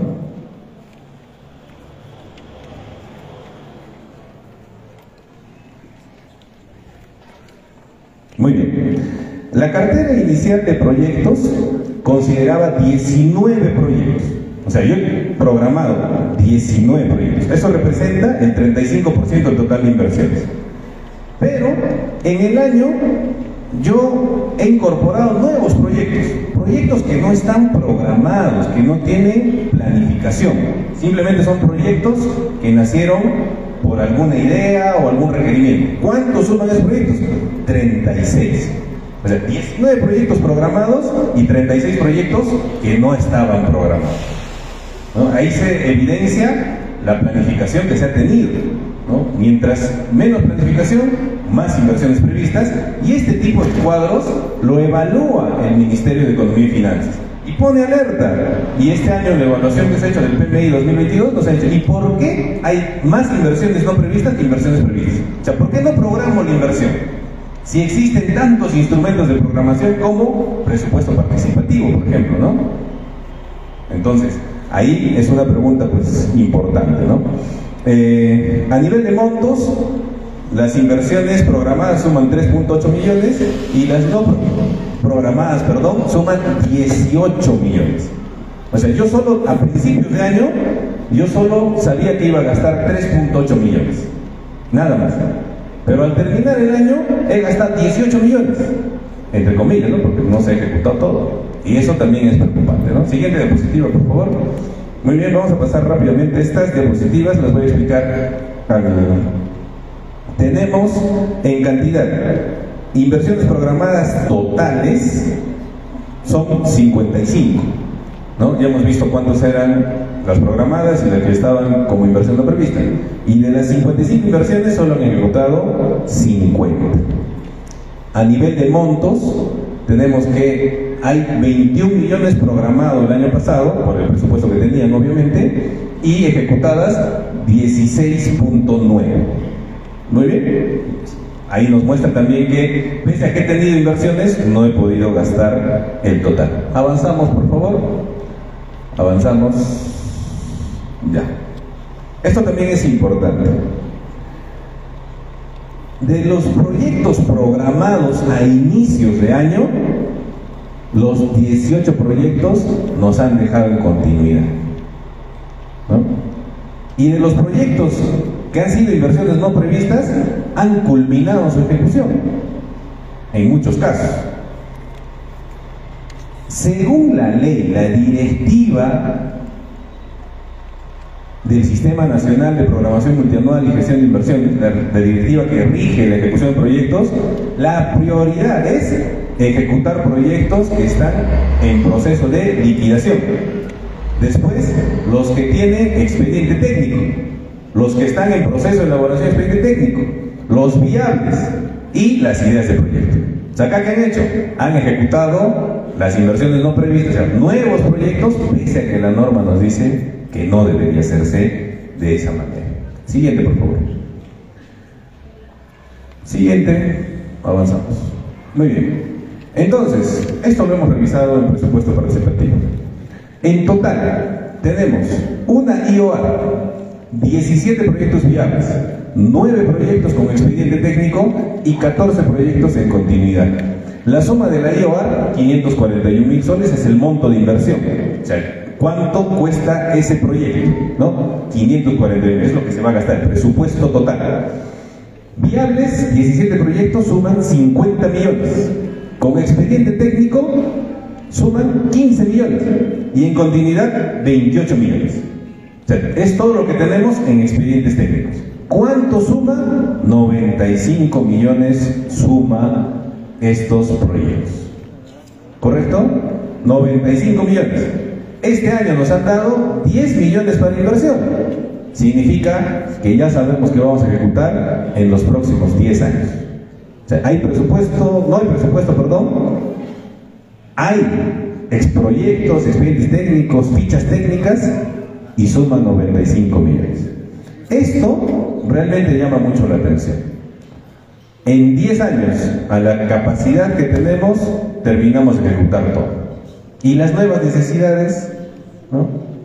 No ha habido una forma de gestionar más presupuesto o hacer expedientes más baratos, ¿no? Porque entendemos que hay maquinarias, ¿no? Hay cosas con las que se puede disminuir eso, ¿no?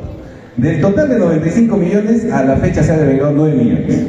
Queda un saldo de 86 millones y para el año 2023 han programado, la anterior gestión, no nosotros, la anterior gestión es la que programa en mayo, ¿no? En mayo se programa el presupuesto del próximo año. En mayo han programado ejecutar 9 millones y medio. ¿Cuánto tenemos para programar al próximo año? 76 millones. ¿Cuánto presupuesto vamos a recibir? 10 millones. Los números hablan por sí solos. Siguiente, creo que con eso terminamos. Sí, correcto. Muy bien, un pequeño análisis final.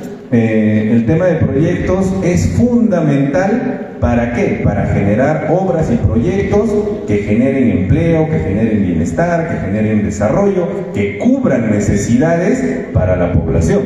Es fundamental. El adecuado, eficiente uso de estos recursos hace que las personas, todos como ciudadanos, podamos recibir estos beneficios. Entendemos más o menos lo que ha pasado, creo que cada uno ya puede sacar sus propias conclusiones. Muchas gracias.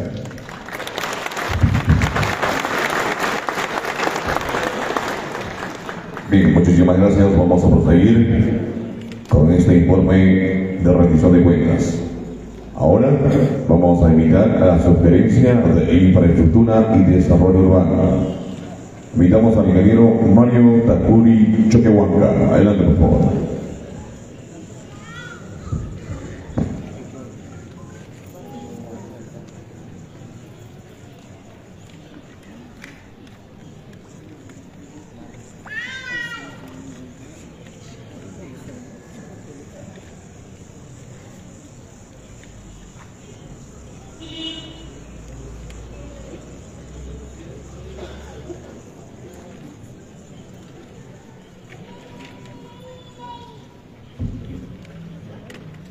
Eh, señor alcalde, eh, señores regidores, eh, presidentes comunales y ex autoridades, muy buenos días.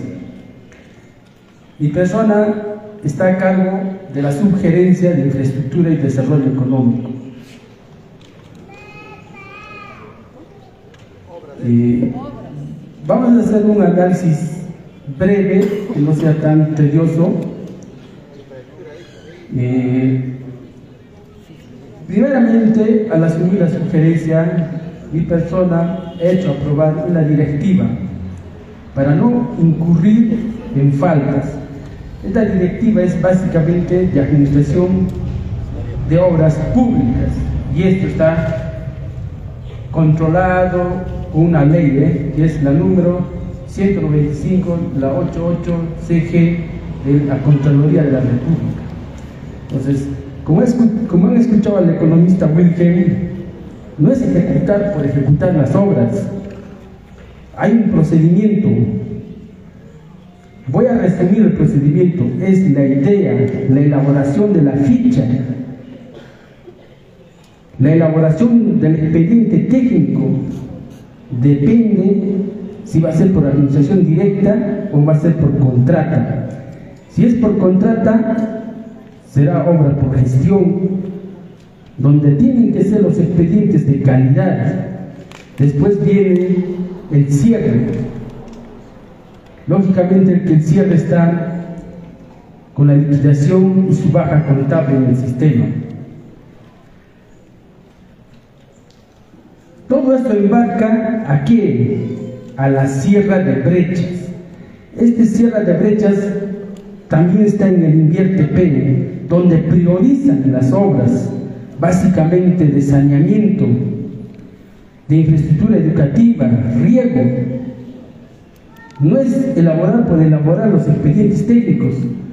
Muchas veces en gestión se han caído expedientes técnicos por este error.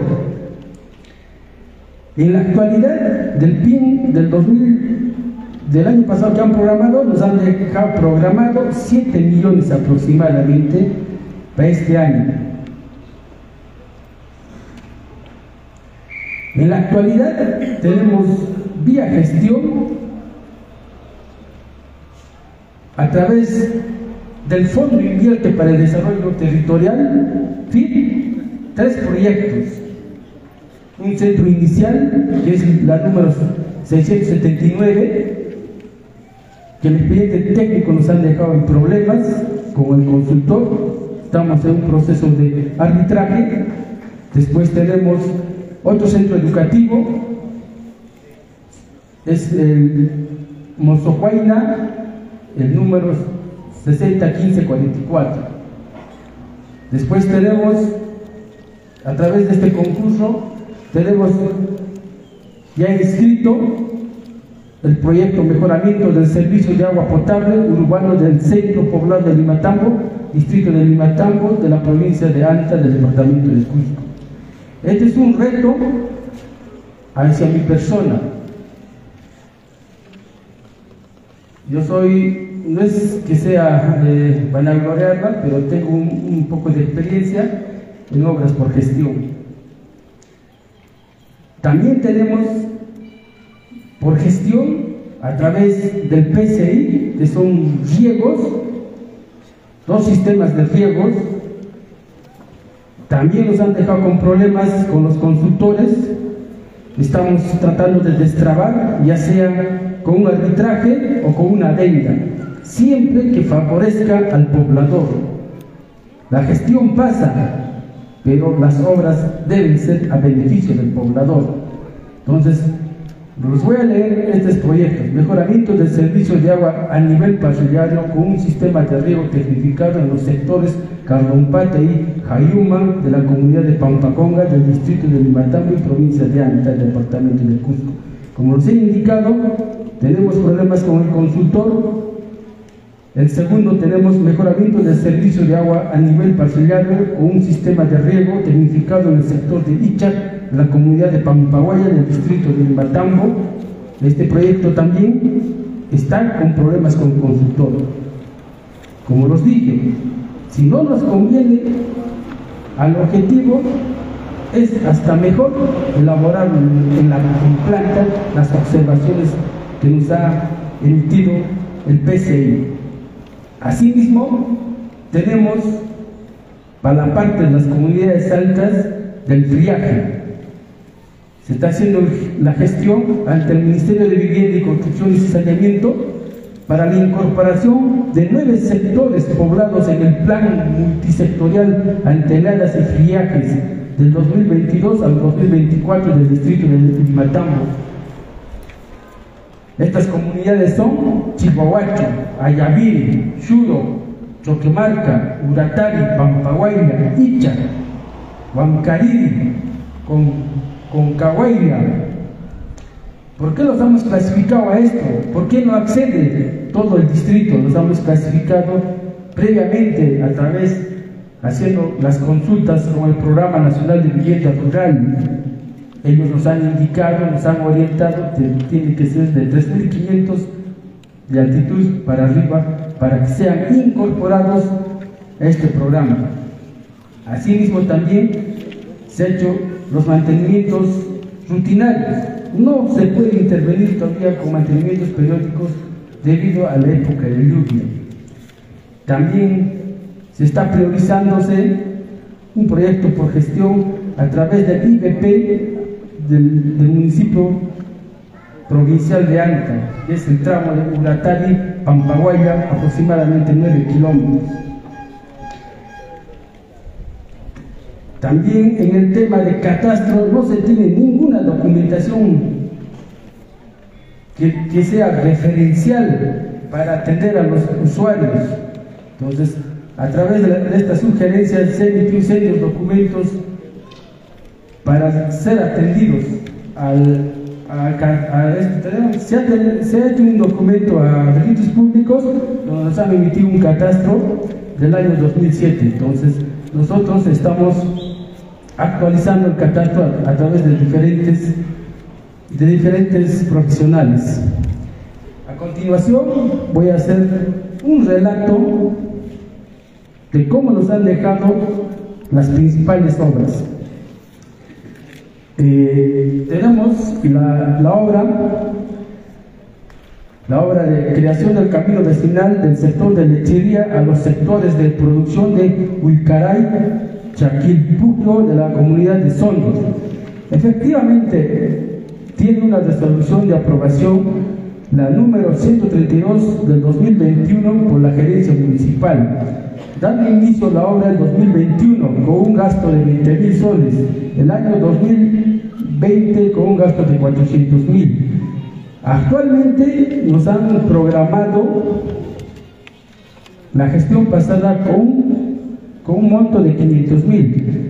Si el expediente modificado ya tiene un costo de 2.272.000 y ya hemos gastado más o menos 400 mil, entonces tenemos para ejecutar el 2022, el 2023, 24, 25 estaríamos concluyendo según la programación. Actualmente ya se tiene 215 días ya de, ejecución. Entonces, las principales obras tenemos 8 alcantarillas, 8 barenes, 5 kilómetros. Nos han dejado sin ninguna ampliación de plaza, nos han dejado sin ninguna información digital. Entonces, actualmente por la época de la lluvia se tiene, mm, como cualquier carretera nueva, se tiene derrumbes y en este momento se está interviniéndose a través de, de la sugerencia. Siguiente. Acá tenemos eh, el IOAR, construcción del canal de riego en las comunidades de Colpacata, del distrito de Limatambo, provincia de Anta. Esta obra, esta obra es un IOAR, un- ¿qué significa un IOAR? Es como un mantenimiento con un costo fijo.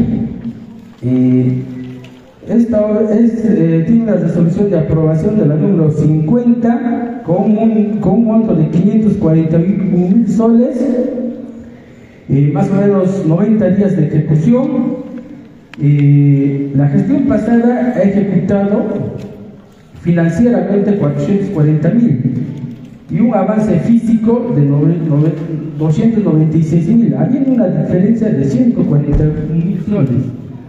Eh, eh, esta obra es una obra bien polémica. Se ha hecho el, análisis, particularmente mi persona ha hecho el análisis. Eh, hay un tramo que ya ha ejecutado que no fluye el agua.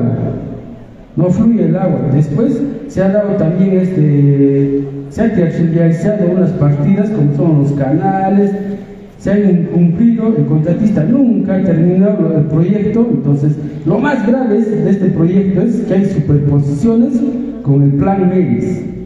Entonces, eh, el plan MEDIS nos ha emitido un documento ya indicando que hay superposiciones. ¿Qué significa? ¿Qué es esto? ¿Qué significa? Que el proyecto de la municipalidad, por ejemplo, abarca una área de 20, de 20 hectáreas y dentro de, dentro de eso también se encuentra el proyecto del plan MEDIS. Entonces, en conclusión, este proyecto creo que han ejecutado este IOR sin ningún, sin ningún criterio técnico ni, de- ni de planificación. Siguiente. El- este riego, el riego de, lo, lo voy a leer, mejoramiento y ampliación del servicio de agua para el riego tecnificado en los, en los, en los sectores de Alcailío y Tincupata de la comunidad de Cuncahuaya del distrito de Limatambo. Entonces también tiene una aprobación con una resolución del, del 128 del 2020, eh, un, costo del un costo del presupuesto de la obra de 2 millones 85 mil 876.77 se ha ejecutado el año pasado 58 mil soles, haciendo un, un porcentaje de 3% en el mes de octubre, noviembre y diciembre.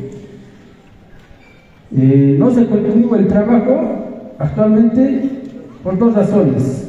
Uno, la época de lluvia, eh, se ha hecho la evaluación técnica, donde hay un tramo de la bocatoma, de la bocatoma que se ha derrumbado todo, entonces se está haciendo una reformulación del expediente técnico, en vez de canal, para que no haya cada año, para que no se haga el mantenimiento, se hará unas tapitas eh, de concreto. Entonces, los principales componentes es básicamente una captación, deselenador, canal de conducción, canal presurizado, creo que es un sifón, válvulas de purga, cámaras de carga, cámaras de rompepresión tipo 1, redes de distribución, un reservorio de geomembrana de mil metros cúbicos más o menos. Total de población beneficiaria son 106 usuarios y también hay una ampliación de redes de redes de distribución para los sectores Tincupata, Quillú, entonces eh, el siguiente eh, acá tenemos eh, un albergue turístico, le voy a leer el, título, mejoramiento e implementación del servicio turístico en los caminos alternos a Salcantay, Santa Teresa y Machu del distrito de Limatama. Eh, también se tiene la resolución, la número 166 del 2019, se ha ejecutado el 2019, 2020, 2021, 2022. Eh, tenemos un expediente actualizado, modificado de 3.096.000, eh, un tiempo de ejecución de 365 días. Eh, el año 2019 se ejecutó más o menos eh, 14.000 soles, el 2020 se ha ejecutado 51 mil soles, el 21 se ejecutó medio millón, el 22 se, se ejecutó 542 mil soles. A, a, la actualidad, en la gestión pasada nos han dejado con un gasto de 1.300.000 con un porcentaje de 44%. Entonces, en la actualidad se está, se está reiniciándose la obra, se está reiniciándose la obra, entonces se tiene asimismo un, se tiene varias ampliaciones de plazo, tres ampliaciones, eh, la primera ampliación es por 442 días, eh, la segunda ampliación es por 176 días, la tercera ampliación es por 285 días. Entonces, es, es un tiempo muy considerable lo que se ha hecho. Siguiente. Eh, el puente de Santo Tomás nos han dejado el expediente técnico y ha sido presentado este, este puente al Ministerio de Transportes, el cual ha, sido rechazado debido a que carece de una, serie de deficiencias en, en, la elaboración del expediente técnico.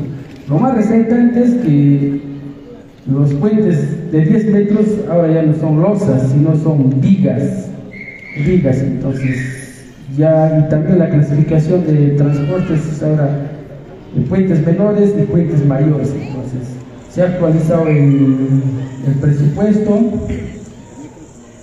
se ha actualizado el presupuesto y, y actualmente está en ejecución. Siguiente, eh, la carretera de Concahuayla, lo voy a leer, es, una, es, la creación del camino vecinal de la localidad de Cruzpata a los centros de producción de Pugliajata de la comunidad de Pampacoga del distrito de Limatambo, provincia de Anta, departamento de Cusco. Al igual, tiene una aprobación de gerencia municipal, la 103 del 2020, con un monto de expediente de 1.300.000. La obra se ha iniciado en octubre del 2020. Entonces, también hay un plazo inicial de 150 días y tiene hasta la actualidad cuatro ampliaciones. La primera ampliación por 345 días, la segunda ampliación por 61 días, la tercera ampliación por 195 días y la cuarta por 135 mil. Entonces uno, dirá, pucha, esta carretera cuesta 1.300.000 y no lo van a acabar en tanto tiempo. Entonces nuevamente volvemos a reiterar que el expediente tiene deficiencias técnicas. No han considerado, no han considerado en esta carretera, no han considerado lo que es el SIDA. El SIDA, no han hecho un buen estudio geológico. Lo más, lo más resaltante que nos han dejado es con un problema, con una valorización. Entonces, ahí tienen el contrato número 200 que es a todo costo de movimiento de tierra y voladura. El contratista ha hecho una valorización de su trabajo de 238 mil soles y, la ex, y el ex residente de obra ha hecho su informe, su valorización con otro monto, con 106 mil y hay una diferencia de 132 mil soles. Oh, sorpresa, ¿y por qué no han solucionado? ¿Y por qué nos pasan a nosotros? Esos temas hacen que una ejecución de obra no se pueda ejecutar. No es que la nueva gestión no quiera, nos dejan con problemas tanto técnicos y financieros. Siguiente. También tenemos eh, las obras de lo que anteriormente se llamaban Trabaja Perú, ahora es Yurau Perú. Acá eh, eh, Perú ha dado dos proyectos. Ya los voy a leer. Eh, mejoramiento de la plazoleta y áreas verdes de la comunidad de Uratari del distrito de Limatambo provincia de Anta del departamento de Cusco. El costo del expediente cuesta 783 mil soles, tiempo de ejecución cuatro meses. El programa ha desembolsado un monto de 582 mil soles y se ha ejecutado el proyecto en 366 días.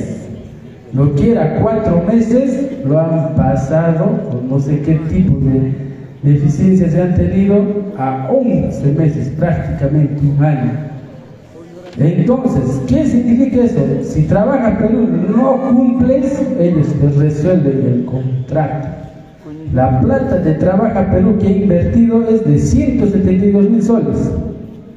Se ha devuelto, pues no, por no cumplir el convenio, más o menos 611 mil soles. Es el perjuicio de la entidad. Pero la obra no puede quedar pues a medias. Hay presión social.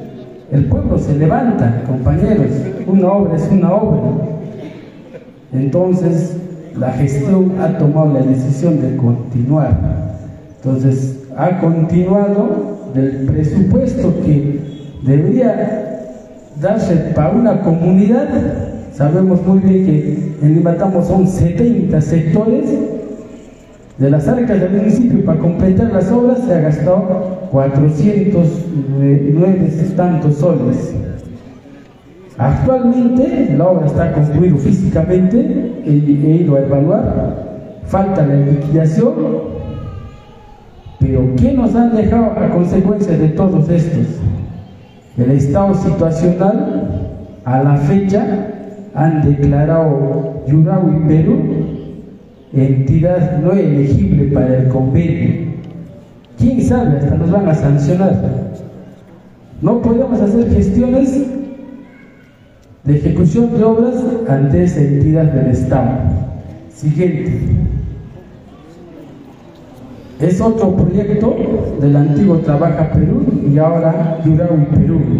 Mejoramiento de la plazoleta y áreas verdes de la comunidad de Pampahuaya del distrito de Limatambo y provincia de Anta.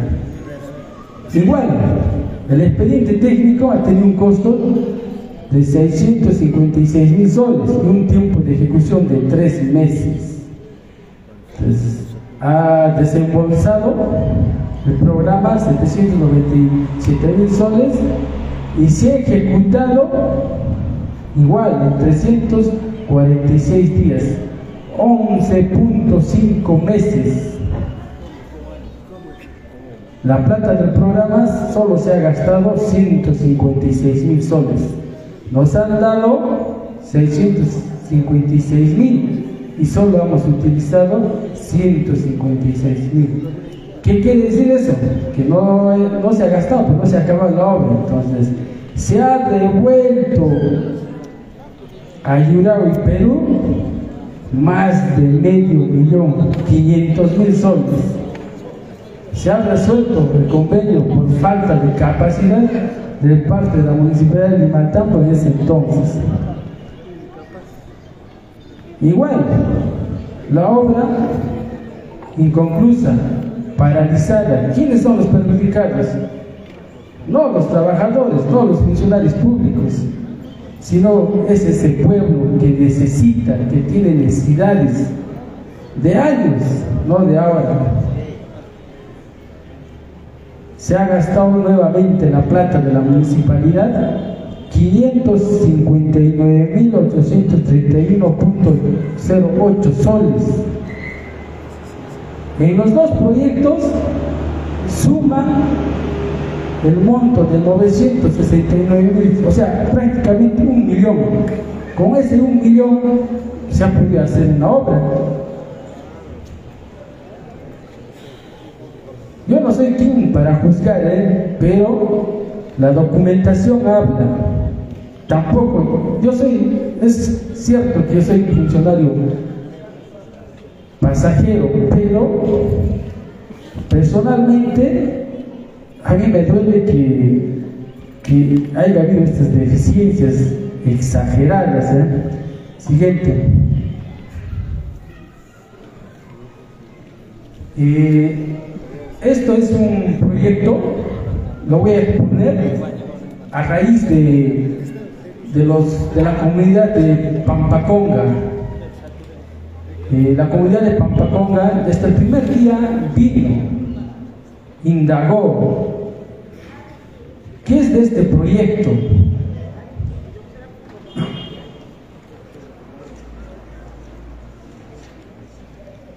Los voy a leer el proyecto. El proyecto es mejoramiento y ampliación del servicio de agua potable y saneamiento de los sectores de Pampaconga Central y de las diferentes sectores, no los puedo leer. Eh, el proyecto tiene un costo total de 12 millones aproximadamente si se, si se ejecutara ¿eh? y, un, y, y beneficia más o menos a 2.500 personas. Igual, hay un contrato por elaboración de expediente técnico por un monto de 150 mil soles en 60 días. Los pagos iban a realizarse 60, 40, 20. Igual, el contrato carece de serie de diferentes deficiencias. No está definido ¿Para qué entidad es? Si es para el PC o es para el gobierno regional o si la entidad lo iba a ejecutar. Este proyecto actualmente se encuentra paralizado en un proceso de conciliación. Entonces, hemos participado en serias conversaciones con la empresa. Nuevamente indico que este, hay ¿Por qué no se, no se, actualmente no se puede llegar a un acuerdo claro con, el, con el consultor? Por tres razones. La empresa es Vilcopa, contratistas y multiservicios SAP. Tres razones que han sido básicamente errores a la elaboración del contrato. ¿Quién iba a hacer las autorizaciones. Por ejemplo, las autorizaciones de cruce de la Panamericana. ¿Quién iba a ser? La entidad, la empresa.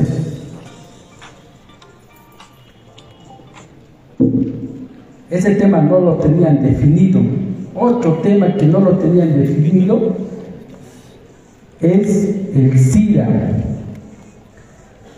Entonces, este proyecto actualmente se encuentra, como vuelvo a indicar, en proceso de paralización. Los grandes perjudicados por una mala elaboración del contrato es el pueblo de Pampaconga. Siguiente. Este proyecto es un proyecto, un convenio con la región. Es el centro educativo, mejoramiento y ampliación del servicio educativo del nivel primario y secundario del centro educativo 500, no, 501-14 de Pampaconga. Y nos han dejado la anterior gestión con, a diciembre con la valorización número 8 por 500 mil soles.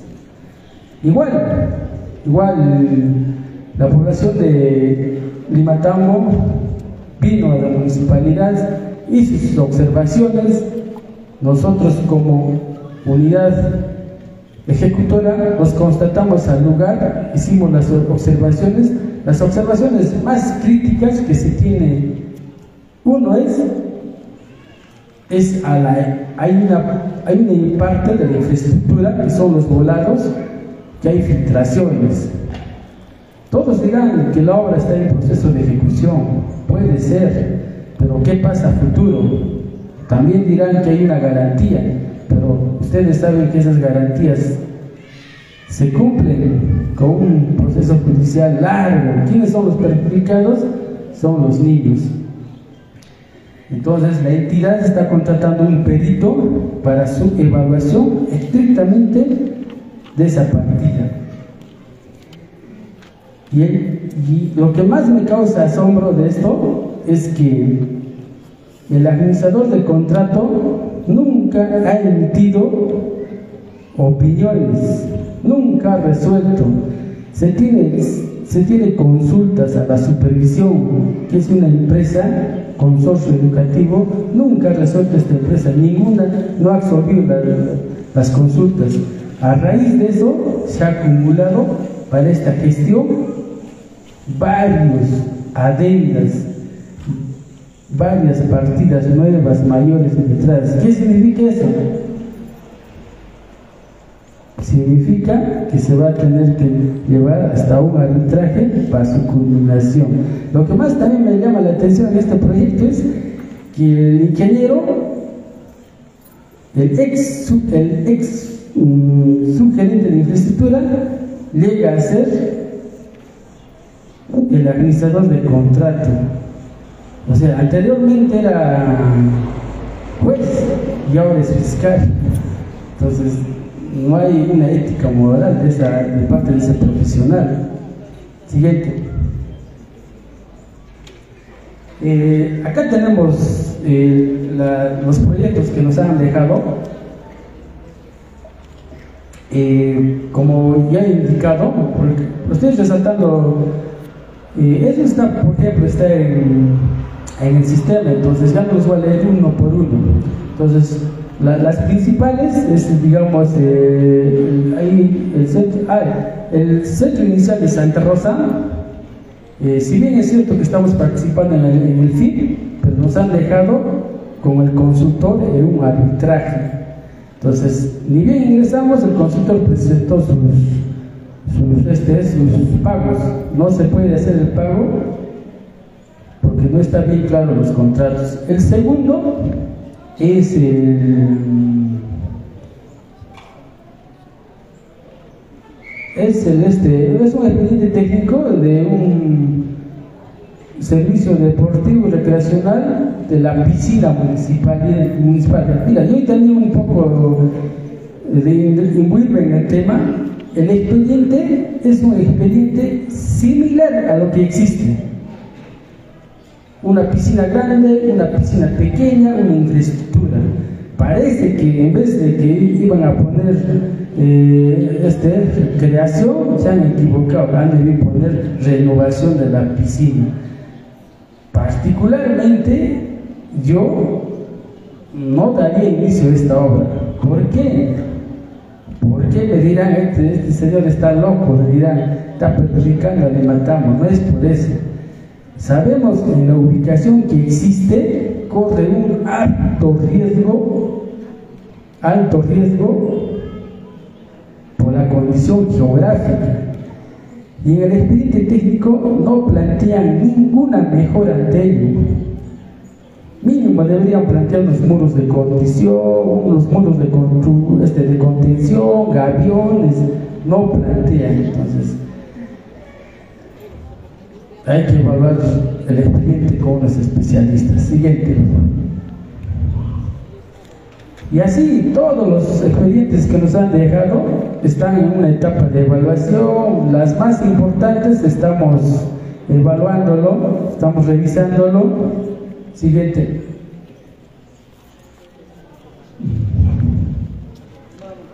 Siguiente, siguiente. Eh, eh, como digo, el gerente nos han dejado las oficinas, yo mismo eh, he hecho la constatación, nos han dejado un desorden, no había equipos funcionando, no había equipos impresoras funcionando, con una serie de desperfectos. Siguiente. Siguiente, siguiente. Eh, ahora vamos a hablar del equipo mecánico. Eh, tenemos un pool de equipo mecánico en la municipalidad de Limatambo. Eh, tenemos una motoniveladora inoperativa prácticamente, una serie de deficiencias en las mangueras. Básicamente yo diría que es por los años, es una, buena máquina Escomaxo. Siguiente. Eh, es la, misma máquina de Comaxo. Siguiente. Eh, tenemos eh, el volcán de Scania, nos han dejado sin ya, o sea, con unas llantas ya pegadas, ¿eh? sin SOA, ya, se ha comprado las llantas, se ha repotenciado, se ha hecho un mantenimiento preventivo. Siguiente. es también del volquete, como aprecian las llantas, un tractor Oruga Cap, muy buena máquina, la condición está regular, que, como toda máquina necesita siempre su mantenimiento, cambios, y por, los años ya requiere muchos repuestos. Siguiente.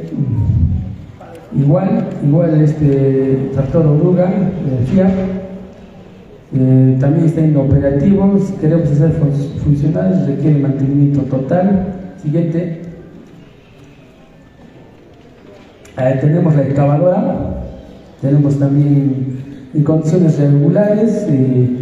tenemos una serie de desperfectos, pero no al equipo, sino a, a lo que es este, la parte exterior. Puede ser por, por la maniobra, así que ha algunos componentes. Siguiente, tenemos, eh, eh, tenemos una cama baja está bien, en perfectas condiciones. Tenemos un rodillo también operativa, tenemos una retroexcavadora, eh, la retroexcavadora sí tiene ya, por el hecho que es la máquina versátil, ya tiene bastantes desperfectos ya. Siguiente, eh, los equipos que ya están en baja, ustedes los conocen, es el mini cargador, etcétera, etcétera. Siguiente, igual tenemos un volquete también, parece que estaría en buenas condiciones, pero está de baja. Siguiente. Siguiente.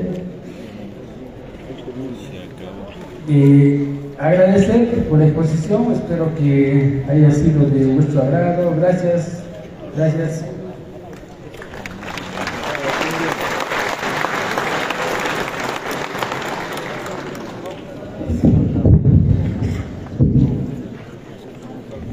Muchísimas gracias. Invitamos ahora a la subgerencia de desarrollo económico, a la ingeniera Anita Vergara Quiroz. Adelante, por favor.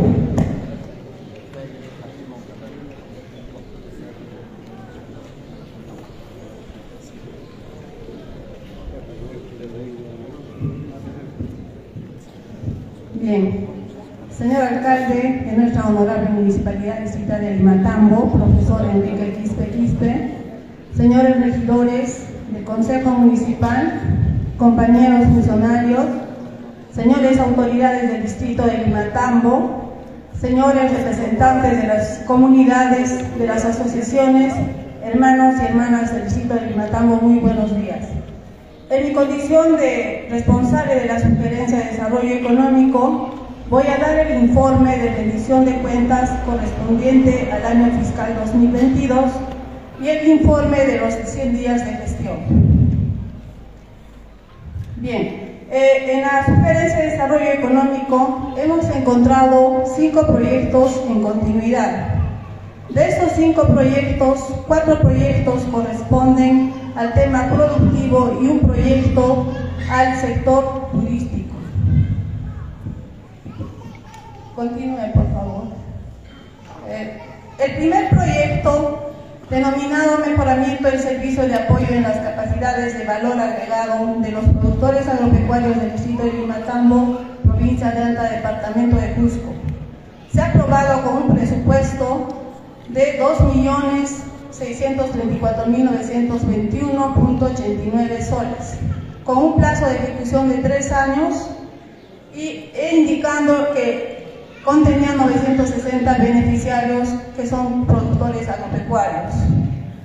El inicio de ejecución se ha dado el 3 de febrero del 2020 y como fecha de finalización tenía el 3 de febrero del 2023. Eh, la situación que se ha encontrado este proyecto, eh, se ha encontrado con un avance financiero del 18.22%, en lo que quiere decir que de 2.634.921.89 soles, en dos años se ha realizado un gasto de solo 480.042.34 soles. En, lo que se hizo ya en este periodo con, de los 100 días con este proyecto, se ha realizado la reactivación económica a través de la organización de dos eventos de fortalecimiento comercial. Estos eventos se han llevado a cabo el mes de marzo, ¿no? El primer evento ha sido el, primer, el 25 de marzo, el evento denominado el primer foro nacional, y el segundo evento, el 26 de marzo, el evento denominado Primer Festival Nacional de la Palta.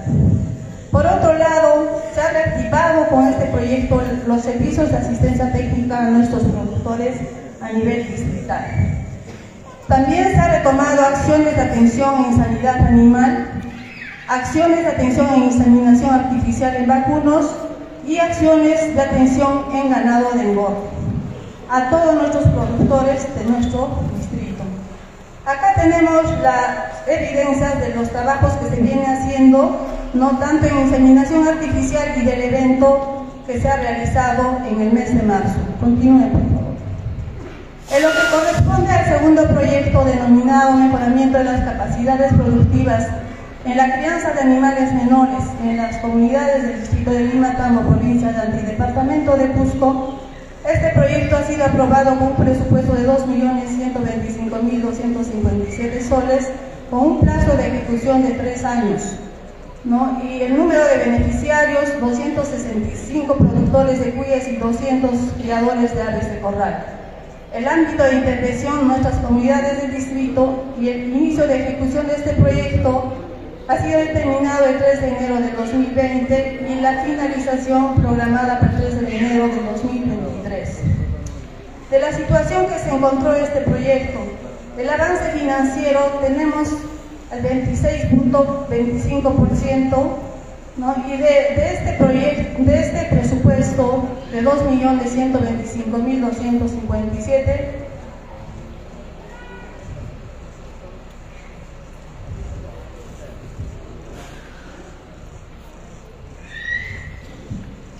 se ha tenido un gasto total de 181.403.83 soles. Eh, dentro de este proyecto considera la adquisición de animales menores, ¿no? como su propio nombre lo indica, la adquisición de cuyes y pollos, para lo cual con este proyecto a esa fecha se había adquirido más de mil cuyes, los cuales han sido distribuidos a 10 cuyes por familia, ¿no? haciendo un total de 136 familias. Ah, por otro lado, se ha este, adquirido también más de un, promedio de 9.700 pollos. De igual manera, se ha distribuido a 10 pollos por familia. En este caso de los pollos, eh, no se ha encontrado en, el, en la evaluación, en, la visita de campo, ningún pollo que ha podido entregar en, de ninguna edad, ¿no? habiendo referencias de que se han entregado pollos enfermos con viruela aviar y han podido contaminar más aún a nuestras áreas en cada uno de los hogares que se ha entregado. ¿no? Y este, por otro lado, también este, se han encontrado 30 galpones de 60 metros cuadrados construidos en pésimas condiciones de uso en vista de que no se ha concluido eficientemente la construcción, se ha encontrado con, con galpones este, con ventanas descubiertas, pozas de crianza medio construir y este, con grietas en los techos que prácticamente no es un ambiente adecuado para la crianza de cuyes, ¿no? Entonces, en ese entender, también eh, se ha ubicado un centro, de producción de reproductores completamente vacío. No, este centro de producción dentro del proyecto tiene la finalidad de producir reproductores para mejorar la calidad genética de nuestros animales, en caso de nuestros cuyes. Entonces, este, este centro de producción ha debido de continuar con su funcionamiento con el proyecto en vista de que el proyecto estaba en continuidad, pero no se ha encontrado ningún, este, ningún animal, ningún cuye dentro de, este CPR. Eh, a la fecha nosotros venimos reactivando la economía con la organización del Festival Gastronómico, con fechas carnavalescas, ¿no? en la cual hemos tenido la participación de nuestros productores de cuyes, y por otro lado también se han reactivado las acciones de asistencia técnica de nuestros productores de cuyes a nivel distrital. ¿no? Y tenemos ya encaminado la, la adquisición de materiales de construcción para construir 35 galpones más para la crianza de cuyes y cumplir así la meta de este proyecto. Y por otro lado, se está realizando la adquisición de cuyes reproductores para reactivar el centro de producción de reproductores. Continuemos. Como se muestra en, en, las fotografías, es la referencia del trabajo que hemos realizado en el Festival Gastronómico por fiestas carnavalescas y la reactivación de asistencia técnica a los productores de cuyes. El tercer proyecto que tenemos corresponde al proyecto de las capacidades técnico-productivas de los productores de paltas, cítricos y frutales caducifolios en los sectores potenciales del distrito de Limatambo, provincia de Anta, departamento de Cusco. Este proyecto fue aprobado con un presupuesto de 1.999.655.22 soles. El plazo de ejecución es de 28 meses. Los beneficiarios directos son 466 productores de paltas y el ámbito de intervención todas nuestras comunidades del ámbito del sector valle. El inicio de ejecución de este proyecto ah, tiene fecha 1 de septiembre de 2020 y de finalización el 1 de septiembre de 2023.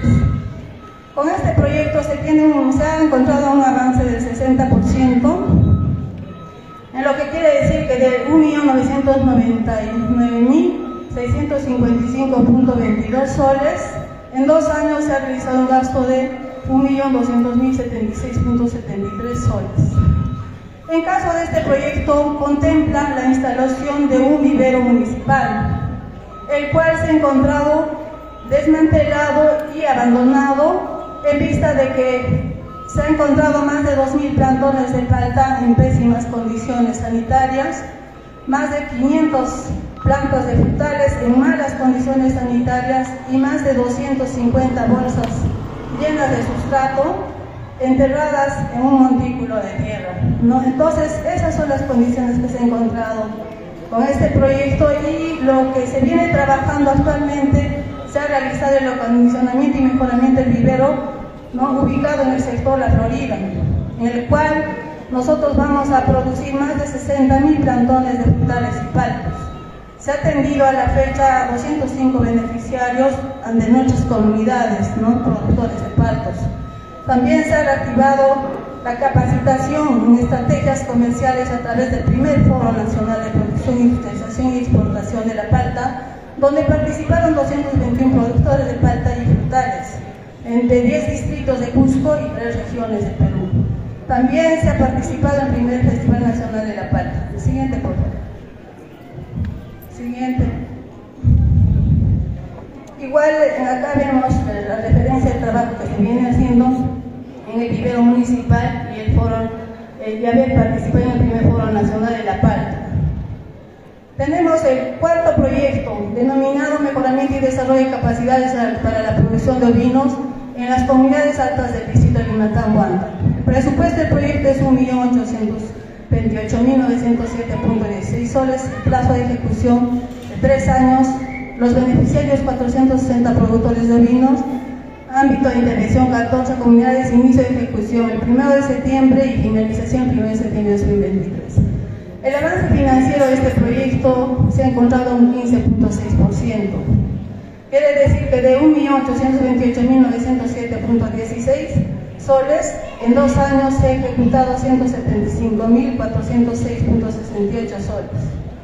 ¿No? Entonces, lo otro es que con este proyecto, la finalidad de este proyecto e, era la, realizar la inseminación artificial y conseguir el mejoramiento genético de los ovinos en nuestras comunidades altas. Sin embargo, se ha encontrado que se entregaron 26 productores machos de la raza Amsterdam con características genéticas deficientes. ¿no? Quiere decir que tenían deformaciones físicas y condiciones pésimas de alimentación. Lo que quiere decir que estos reproductores no estaban en condiciones de monta y también eran muy menores de edad para que hayan podido adquirir estos animales que no estaban en condiciones de hacer servicio. Por otro lado, venimos realizando campañas de desparasitación de ovinos en comunidades del distrito, se realizó capacitaciones en gastronomía, selección y preparación de ovinos hembras para inseminación en todas nuestras comunidades altas y la adquisición de cuatro ovinos para realizar la inseminación artificial, ¿no? para cumplir con la meta que estaba orientada a nuestro proyecto de ovinos. Acá tenemos las fotografías, las evidencias de que venimos haciendo los trabajos para este proyecto. En sí quiero aclarar que estos cuatro proyectos productivos, como se ha podido ver, han tenido un periodo de ejecución de tres años.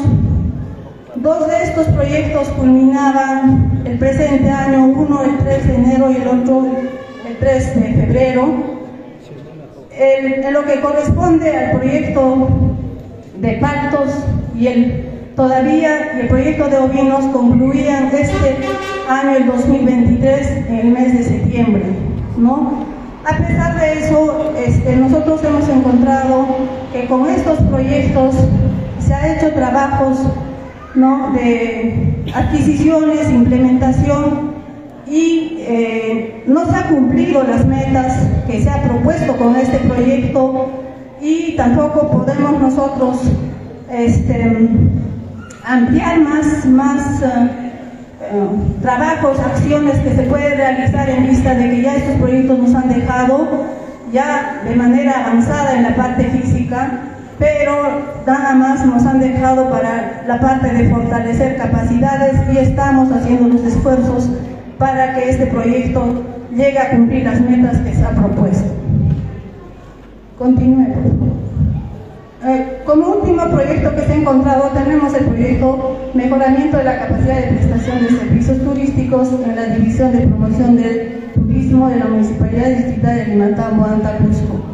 Este proyecto de turismo tenía un presupuesto de 1.839.046.5 soles, el plazo de ejecución tres años, el ámbito de intervención de ocho comunidades el inicio de ejecución de este proyecto 2 de diciembre de 2020 y la finalización 2 de diciembre de 2023. Eh, la situación que se ha encontrado este proyecto, el avance financiero al 42.36%, quiere decir que de 1.839.046.5 soles, en dos años se ha gastado 781.158.60 soles. Este proyecto, como lo ven claramente, tenía este año más hasta el, mes de diciembre el proceso, el plazo de ejecución. Teníamos un año más de continuidad con este proyecto, pero lamentablemente este proyecto se ha encontrado liquidado.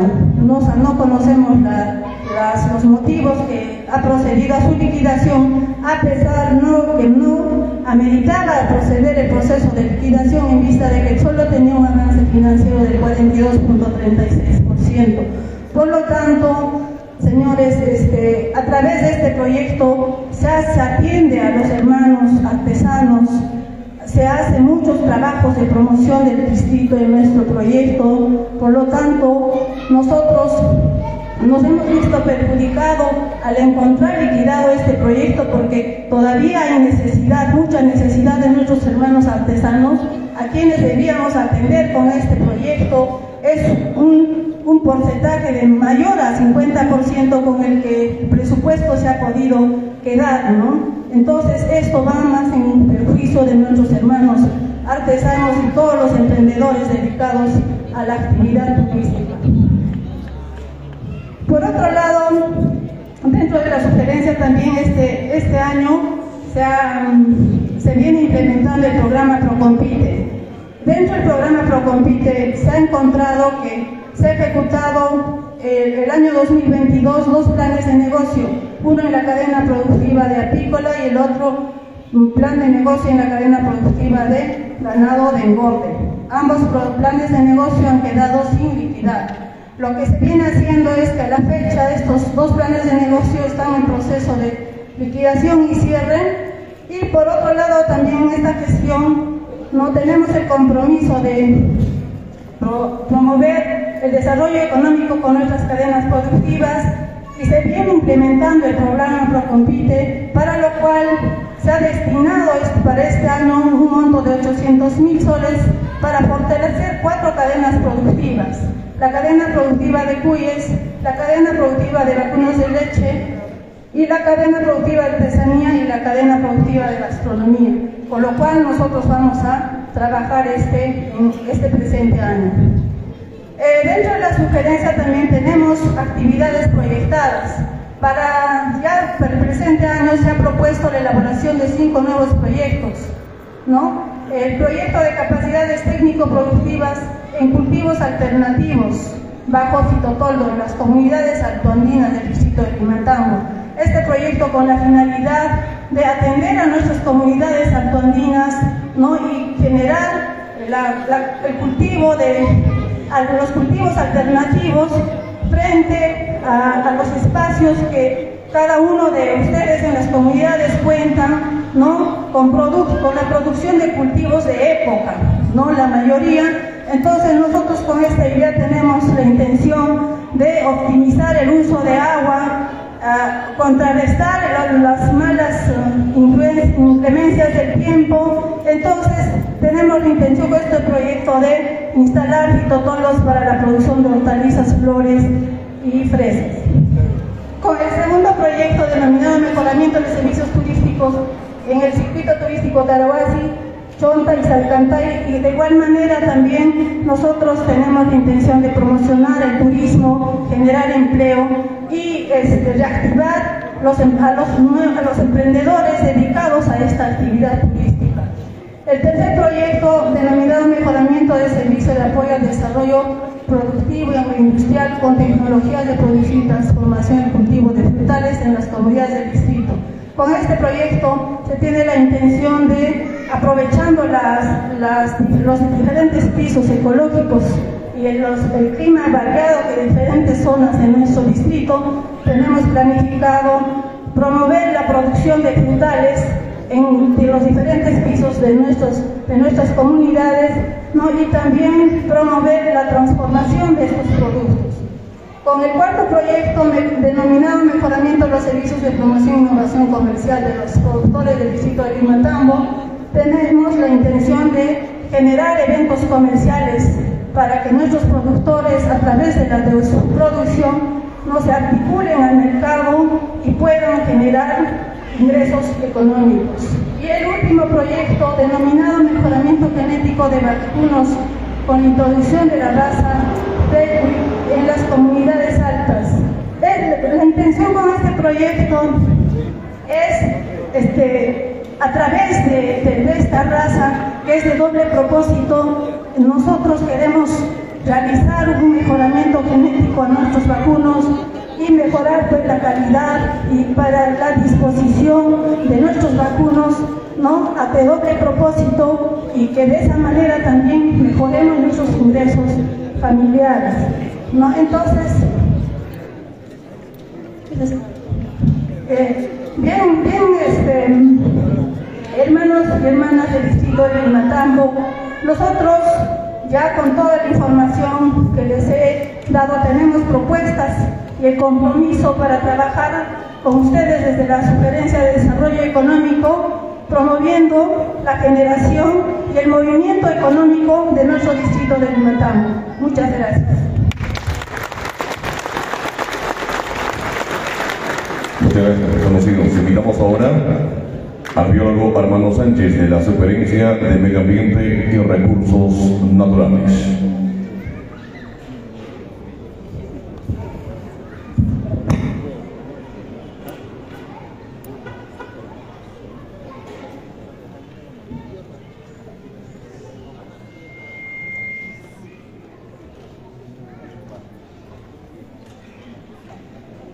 Muchas gracias, señor alcalde, señores regidores, eh, señores funcionarios, señores representantes de las comunidades, de las organizaciones comunales y todo el pueblo de Limatambo.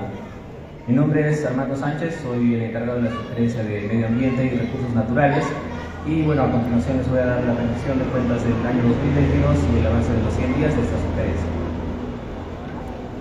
Eh, bueno, comentarles que como Sugerencia de Medio Ambiente y Recursos Naturales, nosotros no somos una unidad ejecutora de proyectos, por, ende no, desarrollamos proyectos como los, han explicado anteriormente los anteriores sugerentes, pero desarrollamos distintas actividades.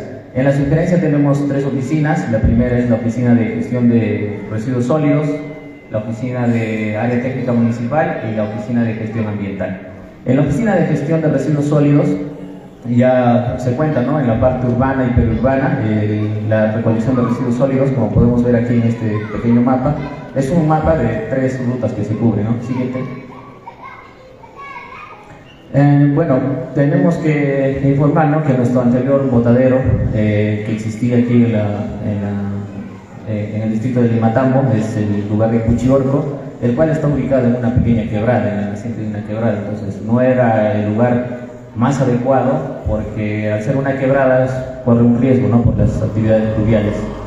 Como ven aquí, eh, la recolección y la disposición final de residuos sólidos era prácticamente a, campo abierto con un, con un soterrado, ¿no? el cual no era adecuado. Siguiente.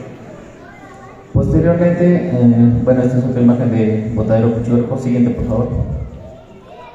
Posteriormente se hizo trabajo ¿no? y se, se, movió, el año 2022 nos entregaron en, otro, en otro ambiente. Siguiente, por favor. Que era ya el botadero de Quillomolillo, que es el que actualmente se está, se está utilizando, ¿no? al cual van nuestros residuos que generamos el día a día. Siguiente, por favor. Bueno, este es el botadero actual en el que eh, realizamos nuestras actividades como gestión de residuos sólidos eh, bueno, es un poco precario nuestro trabajo, todavía falta hacer mucho trabajo técnico en este aspecto. Siguiente, por favor. Pero sin embargo trata de hacerse ¿no? todas las actividades de control que corresponden, como el fumigado, el soterrado, la limpieza. Siguiente. Y bueno, este, respecto a las acciones y las actividades que se están tomando, como bien se les ha informado, nosotros no somos una, una, una unidad ejecutora, o sea, no ejecutamos proyectos, pero podemos proponer, ¿no? Entonces ya se ha propuesto un proyecto de mejoramiento de la gestión de residuos sólidos el cual contempla la adquisición de un, camión ¿no? compactador. Pero previo a esto tiene que tenerse una capacitación, un plan de segregación, todo un aspecto técnico que ya se les va a conocer más adelante. Siguiente. El estado en el que hemos recibido el, el, servicio de limpieza pública, el área del botadero municipal no tenía un contrato vigente, ¿no? Y los, los pozos o los, las, las cabinas que nosotros utilizamos para el soterrado ya estaban completamente llenos y colapsados.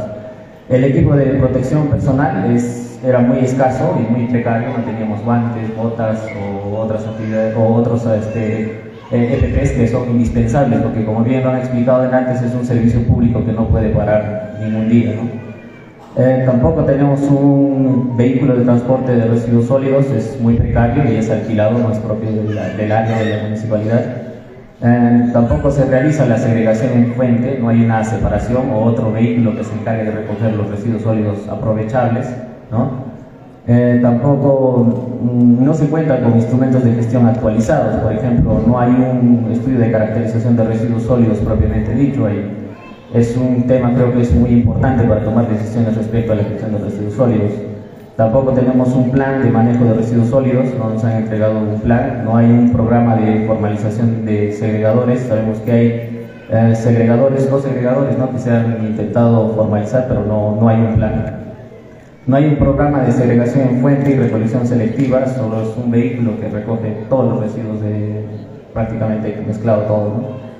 Eh, no hay un plan de recuperación de rehabilitación de áreas degradadas, el cual nos compete como municipalidad. Como hemos visto, el anterior botadero Cuchiorco, el que ya no se utiliza, necesita, ¿no? requiere ser recuperar ese área al, haber sido impactado. Entonces, es responsabilidad de la municipalidad generar un plan de recuperación de áreas degradadas. y tampoco existe una estructura de costos y presupuestos de servicios de limpieza pública, lo que quiere decir que la municipalidad subvenciona el 100% del servicio de limpieza pública. Entonces, eso también conlleva a de repente prestar un servicio deficiente, porque al cubrir todo el con, con, su pequeño presupuesto la municipalidad, todo el servicio de limpieza pública, paga el combustible, paga los alquileres, paga el personal, cubre todo absolutamente, entonces genera desbalance a las otras actividades como ya hemos visto. Siguiente. Entonces, este, bueno, se ha, en este trabajo, en estos días que hemos estado trabajando, en estos 100 días, se ha ampliado un poco la cobertura. El 90% del ámbito urbano y periurbano estaba cubierto, ahora se han incrementado en un 5%. ¿no? También el 70% de la cobertura de, de, de, algunos sectores ¿no? se ha ampliado a un 72%. Y con el proyecto de, de servicio de limpieza pública se pretende coberturar más. ¿no? Eh, respecto a al personal, también hemos eh, comenzado el trabajo con siete personas, un encargado y seis personas que, que son los, los, los, los, operarios de limpieza pública. Y bueno, en este primer trimestre hemos comenzado con un responsable y nueve, ¿no? que nos ha permitido un poquito ampliar la cobertura de este servicio. Siguiente. Uh, respecto a otra oficina que también cubre el área de, gestión de residuos sólidos es la eh, Planefa, que es el Plan Anual de Fiscalización Ambiental. Este, en este caso sí tenemos aprobado el Planefa de este año, ¿no? el cual estamos ejecutando.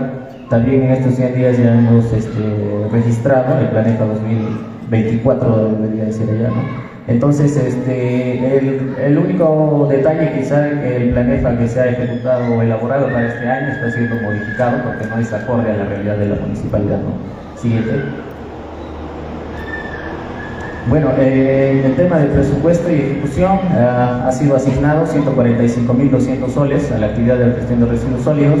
Esto es insuficiente para coberturar porque es un distrito bastante grande se ha modificado y se ha ampliado a 239.523 soles, el cual ha sido ejecutado en un 90%. ¿no? Siguiente. Bueno, las actividades también que se han pretendido realizar en el área de gestión de residuos sólidos en el 2022 han sido la elaboración de un proyecto el cual se llama Mejoramiento del Servicio de Limpieza Pública en la localidad de Limatambo, Distrito Limatambo, provincia de Anta, departamento de Cusco. ¿no? El cual, este, bueno, su, estudio de preinversión costó 5 mil soles, el estudio, la elaboración del mismo estudio de inversión costó 25 mil soles, el cual a, la actualidad se ha dado de baja ¿no? por el tema que ya he expuesto anteriormente, el tema del terreno. Resultó ser que no era de la comunidad que estaba dando, sino había otros problemas. Entonces, se dio de baja y actualmente hay un problema ¿no? con el consultor, está en un proceso esto del, del, pago de los Siguiente. Bueno, estamos trabajando para prestar un mejor servicio, este es el equipo que viene laborando ahora. Siguiente. La otra oficina es eh, la oficina del área técnica municipal. En este área dependiente de la sugerencia, eh, bueno, tenemos que eh, informar que tenemos instrumentos de, de, gestión a nivel comunal, a nivel de organizaciones comunales. Como ustedes saben, nosotros trabajamos con las CAS, que sí tenemos los instrumentos de gestión, pero que sin embargo dentro de la capital del, distrito, como ya exige la norma, no tenemos hasta ahora implementada la unidad de gestión municipal, que es como se debería administrar el servicio de saneamiento en la capital del distrito. Entonces es una deficiencia que todavía se está trabajando. Eh, también hemos encontrado que sí ha habido un avance considerable en el mantenimiento de los sistemas de agua potable ¿no? a nivel de las comunidades, se ha avanzado en un 90%. Pero, sin embargo, en el tema de mantenimiento de plantas de tratamiento de aguas residuales, la segunda, que dice mantenimiento de PETAR, PETAR son tratamiento de aguas residuales, o sea, donde va nuestro desagüe, no ha habido ninguna intervención, ¿no? Siguiente.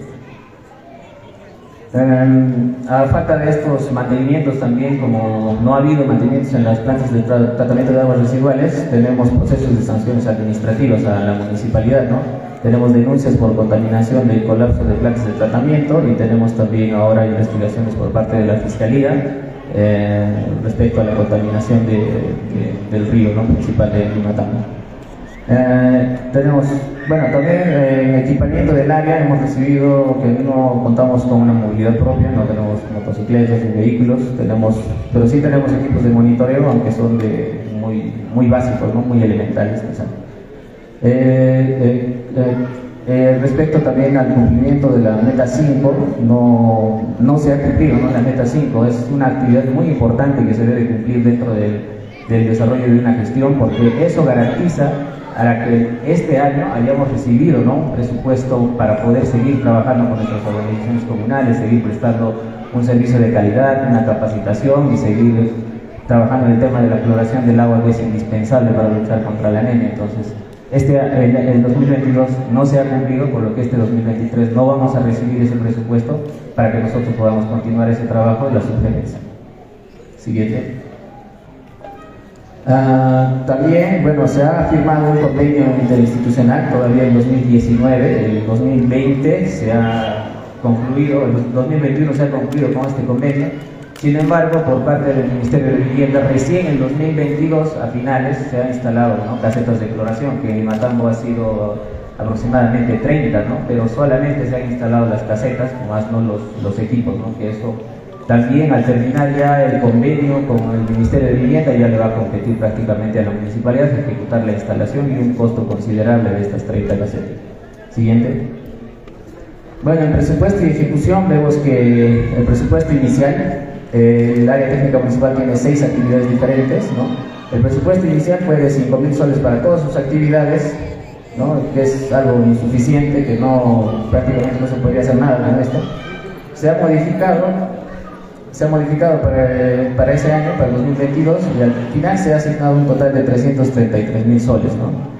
Sin embargo, para este año, para el 2023, el segundo cuarto debería ser 2023, no, no ha existido ¿no? Esta, esta misma programación. Imagino que si ya se conocía que se, se, se, utiliza un presupuesto ya establecido, nos han programado solamente 78.500, ¿no? lo cual es una dificultad para nosotros en el área, porque no es fácil mover un presupuesto de un área a otra. ¿no? El presupuesto no solo nos lo dan porque necesitamos, sino que tienen que sacar y cortar de otro lado, y al dejar una mala programación, nos genera un problema administrativo también un poco complicado de resolver.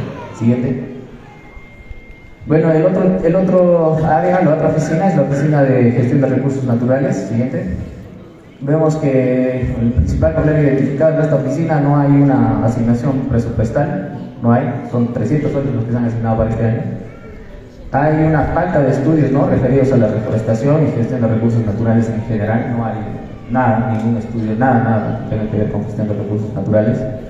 Y bueno, pero sí se han realizado actividades, ¿no? En el último trimestre del año se ha hecho la entrega de 45.000 plantas de pino pero no se ha encontrado un estudio ¿no? de cómo se va a hacer la distribución, si hay cabeceras de cuenca, en qué lugares se van a priorizar, no, no ha habido nada. Solamente hay actas de compromiso que se han firmado, que cada presidente comunal se ha comprometido en que iba a hacer los huecos y que los iba a plantar. Nada más eso, ¿no? Entonces creo que entregar 45 mil plantones implica un presupuesto bastante fuerte y tiene que ser un trabajo técnico también responsable. Tiene que haber una evaluación, un seguimiento, ¿no? Entonces no se ha encontrado eso. Siguiente.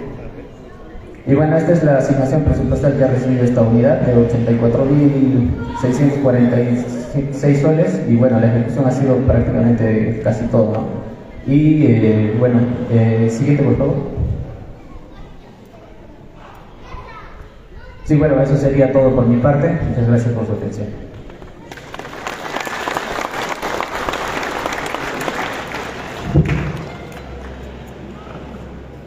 Bien, ahora invitamos a la sugerencia de servicios municipales, al señor Johnny Herrera Estrada. Adelante, por favor.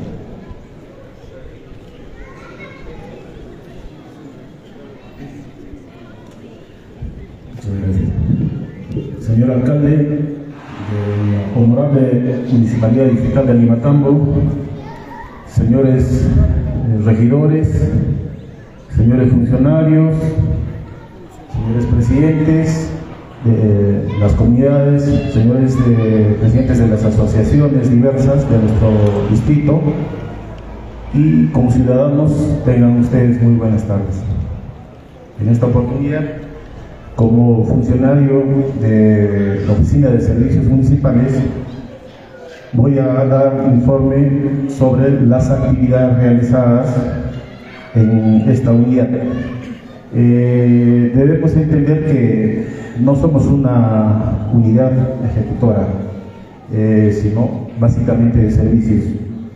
Entonces, para ello, eh, vamos a, a indicarles que tenemos eh, sublíneas de servicio y atención que damos eh, todos los días a la población, como es el mercado municipal de Limatambo, el local del Palacio Municipal, sistema de agua y desagüe, la poza séptica y percolación, parques y jardines, eh, cementerio municipal, piscina municipal, estadio municipal, cancha sintética, camal y molino municipal, eh, antenas de señal de televisión y la captación de agua y piscina de Quesmohuaico.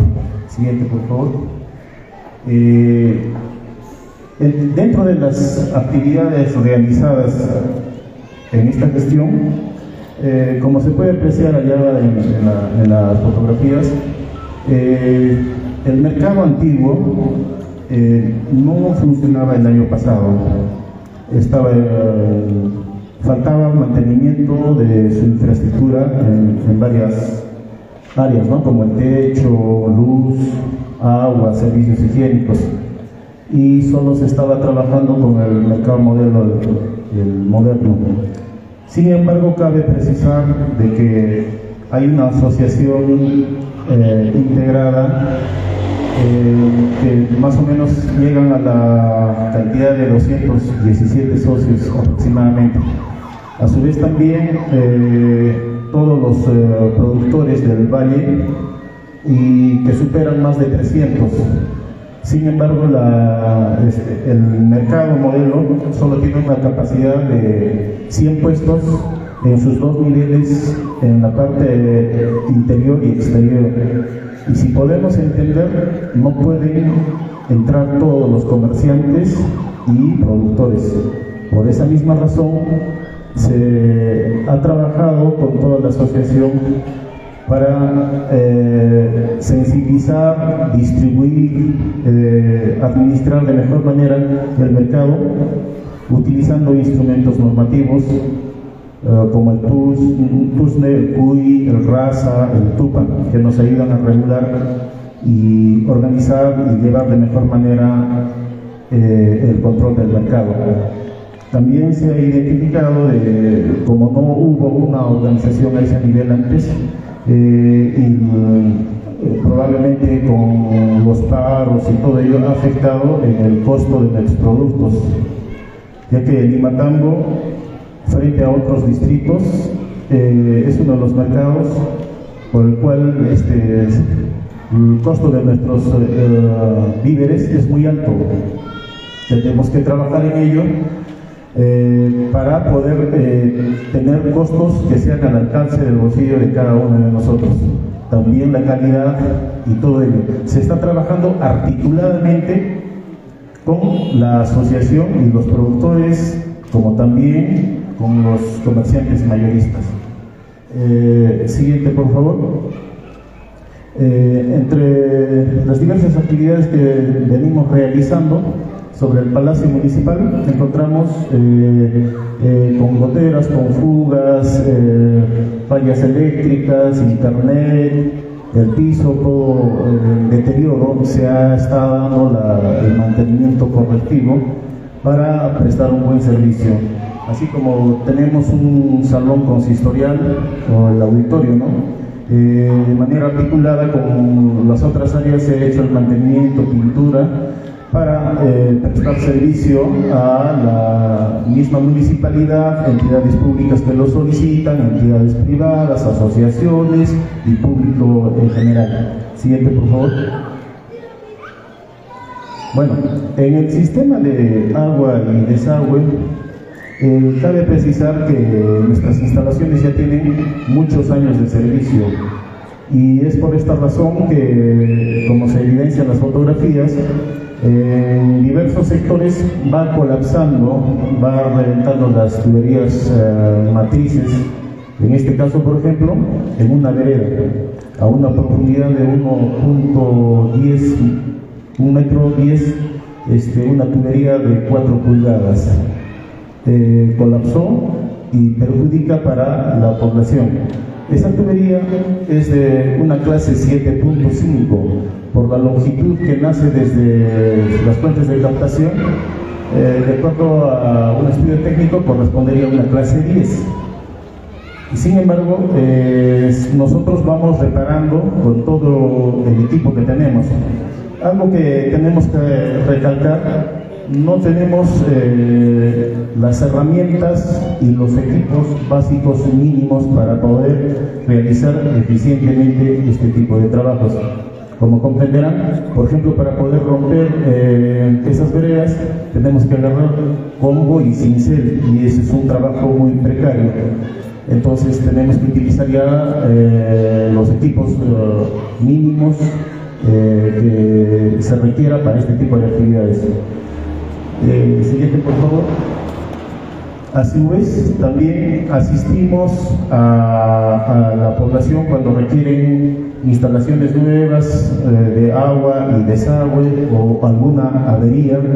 Eh, tenemos el personal capacitado para ello y como eh, le atendemos con la urgencia del caso cuando se presentan problemas de colapso y de la misma manera en instalaciones nuevas tanto como agua y desagüe. Eh, eh, ahí como también se puede apreciar, tenemos un sistema de desagüe que data todavía desde los años 80 en tubería de 8 pulgadas de concreto.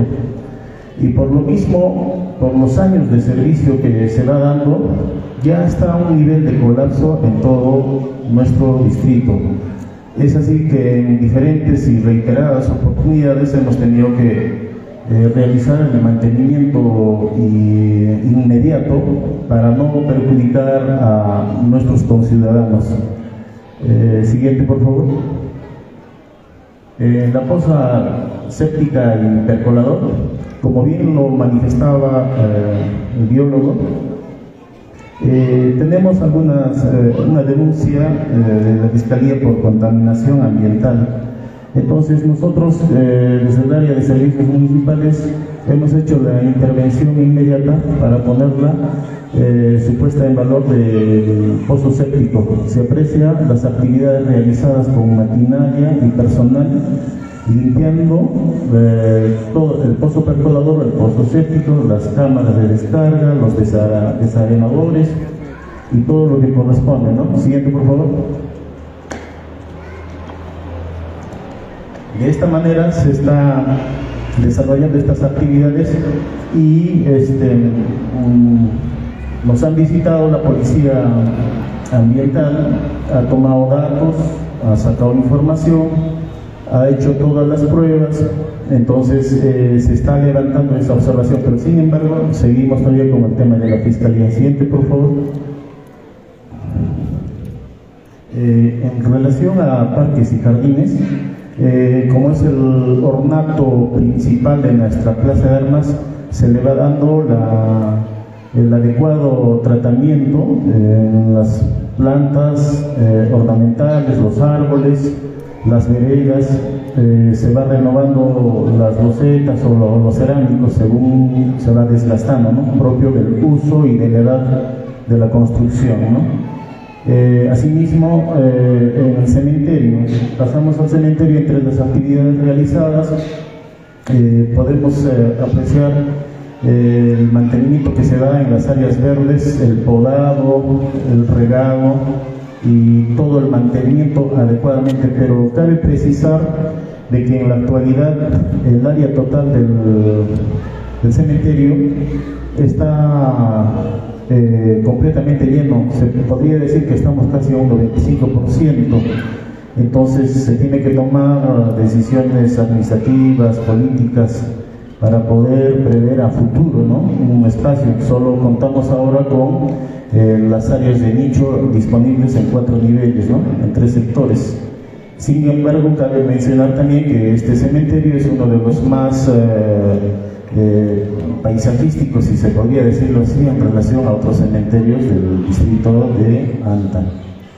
Eh, con respecto a la piscina municipal, también de la misma manera, consecuentemente se va dando el mantenimiento que corresponde. Encontramos ahí con problemas, por ejemplo, en las paredes, en los techos, muchas veces nuestros jóvenes le dan el mal uso los fines de semana, entonces nosotros vamos dando la las actividades correctivas, el podado, eh, se limpia constantemente las aguas, la piscina, para el, servicio de toda la colectividad los siete días de la semana.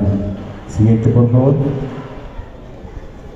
En las actividades que se han realizado en el estadio, eh, se ha estado mejorando todo el sistema de tribunas de madera provisional eh, y se han tomado las coordinaciones con el Ministerio de Cultura, ya que esta entidad eh, en el día de hoy viene desarrollando actividades de restauración, recuperación de las aldenerías, ¿no? Y eh, nosotros estamos ah, atendiendo también con el estadio a organizaciones, agrupaciones, entidades o público en general, jóvenes que desarrollan sus deportes o el campeonato, ¿no? dándole el mantenimiento como corresponde. De la misma manera, en la cancha sintética, en esta oportunidad, como hoy estamos sentados acá, nos sirve para una función más, una actividad de esta naturaleza. Eh, por edad propios de los años de construcción va de repente necesitando ya este mantenimiento, ¿no? Mantenimiento y mejorar de repente los sistemas de, puntos de conexión de energía eléctrica. Ahora para poder conversar por este micro y que haya fluido eléctrico tiene que estar prendidas las luces de arriba. Si lo apagamos las luces de arriba, completamente no tenemos cómo conectar. Mejoraremos todos esos sistemas y un mantenimiento como corresponde general a esta cancha sintética. Siguiente, por favor. El Camán y el Molino Municipal. De la misma manera, atendemos a todos nuestros usuarios para que puedan allí beneficiar y darle el mejor faenado a los animales para que los productos cárnicos lleguen al mercado eh, de la manera óptima. Pero tenemos que tener en cuenta que eh, acá en Limatambo eh, se ha considerado ya como una zona endémica por el tema de rabia bovina. Eso implica que tenemos que hacer las coordinaciones probablemente con esta entidad del SENASA y a partir de ello tomar acciones correctivas en el tema de sanidad y el control para poder nosotros consumir eh, los productos cárnicos completamente sanos de toda especie, como el cerdo, el vacuno, etc. ¿no? Eh, y las antenas de señal de televisión. Tenemos, tenemos eh, seis puntos. Uno que está en Limatambo, en Molino Pata, en Pampaconga, en Chonta, Uratay y Aguajata en Sauceda. Eh, los que están actualmente en funcionamiento es el de Limatambo y recientemente el de Pampaconga. Eh, ¿Por qué no ha estado en actividad antes? Por problemas de los rayos eh, y el factor climatológico, los truenos, ya que no cuentan con, adecuadamente con un buen pararrayos o una buena puesta a tierra. Eh, a inicios de gestión se hizo el mantenimiento, por ejemplo, en Pampaconga, y como las lluvias tardías eh, eh, se presentaron, entonces un rayo de esos lo dejó nuevamente inoperativo. Por esa misma razón es que no se podía eh, dar el mantenimiento al resto de, los puntos antes mencionados, ya que son partes altas como Chonta, Uratá y Papatona, ¿no? Entonces, ahora que se ha ido ya el, el tiempo de lluvia, se van a tomar las acciones y allí como se evidencia primero viene un técnico hace su diagnóstico lo traslada y consecuentemente se repara para ponerlo en funcionamiento. Siguiente por favor. A su vez para manifestarles que también tenemos una captación de agua en eh, este, que es Huayco, Baño Huayco. Es una de las captaciones más antiguas de Limatambo del cual se consumía el agua y se consume hasta ahora, que data más o menos 60 años atrás. Eh, tiene una línea de conducción de uh, tubería matriz de 3 pulgadas, pero no va al 100% de su capacidad. Se podría mejorar porque la captación está allí y se puede seguir captando más agua.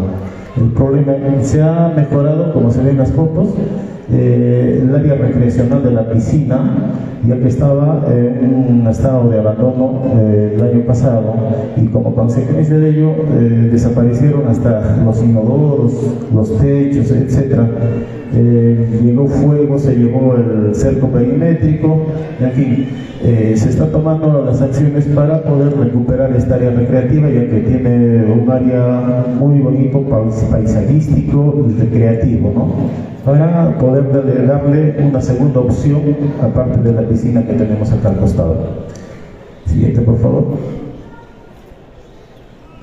Bien, este, les agradezco a todos por la gentil, este, por la atención del caso y nosotros como servicios municipales estamos para prestar el servicio inmediato a toda la colectividad.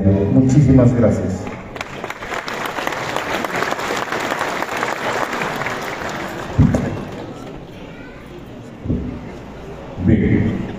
Nos también que se, va a pasar una hoja con la relación correspondiente para que podamos efectuar la inscripción con los nombres completos a la asociación o a la población que se pueda representar.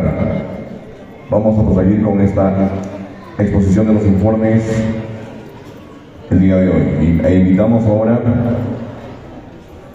a la Subgerencia de Desarrollo Social e Institucionalidad, al economista Wilhelm Soto Flores. Adelante, por favor.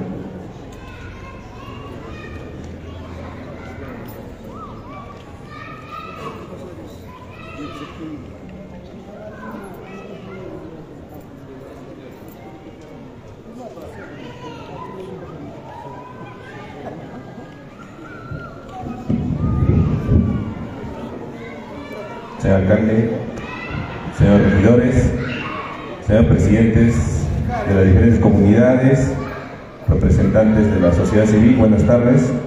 Rápidamente, la sugerencia de desarrollo social e institucionalidad es una sugerencia que coordina y trabaja con cada uno de ustedes. Recuerden, el término desarrollo social nos involucra a cada uno de nosotros. Muy bien, si podemos pasar a la siguiente diapositiva, por favor. Eh, la gestión anterior nos ha dejado en continuidad tres proyectos en la sugerencia de desarrollo social. un proyecto de servicios culturales y deportivos, un proyecto de incremento de logros de aprendizaje, un proyecto educativo y un proyecto de servicios integrales de salud para la prevención de la desnutrición crónica y anemia, un proyecto de desnutrición. Muy bien, vamos a rápidamente revisar uno por uno, por favor. El primer proyecto, Mejoramiento de la prestación de servicios culturales y deportivos, es un proyecto que data, todavía está viable, el año 2019, al inicio de la anterior gestión. La anterior gestión inicia en 2019 y genera este proyecto para atención de servicios culturales y deportivos. El costo total de inversión es de 2 millones y medio, como indica ahí, y también lo tienen en sus, en hojas. ¿no? A la fecha, es decir, cuando nos han entregado la gestión, han devengado 1.189.000. Esto representa 45%, es decir, 2019, 20, 21, 22, cuatro años y no han devengado el proyecto, no han cumplido con la ejecución del proyecto, solo han cumplido con ejecutar 40%.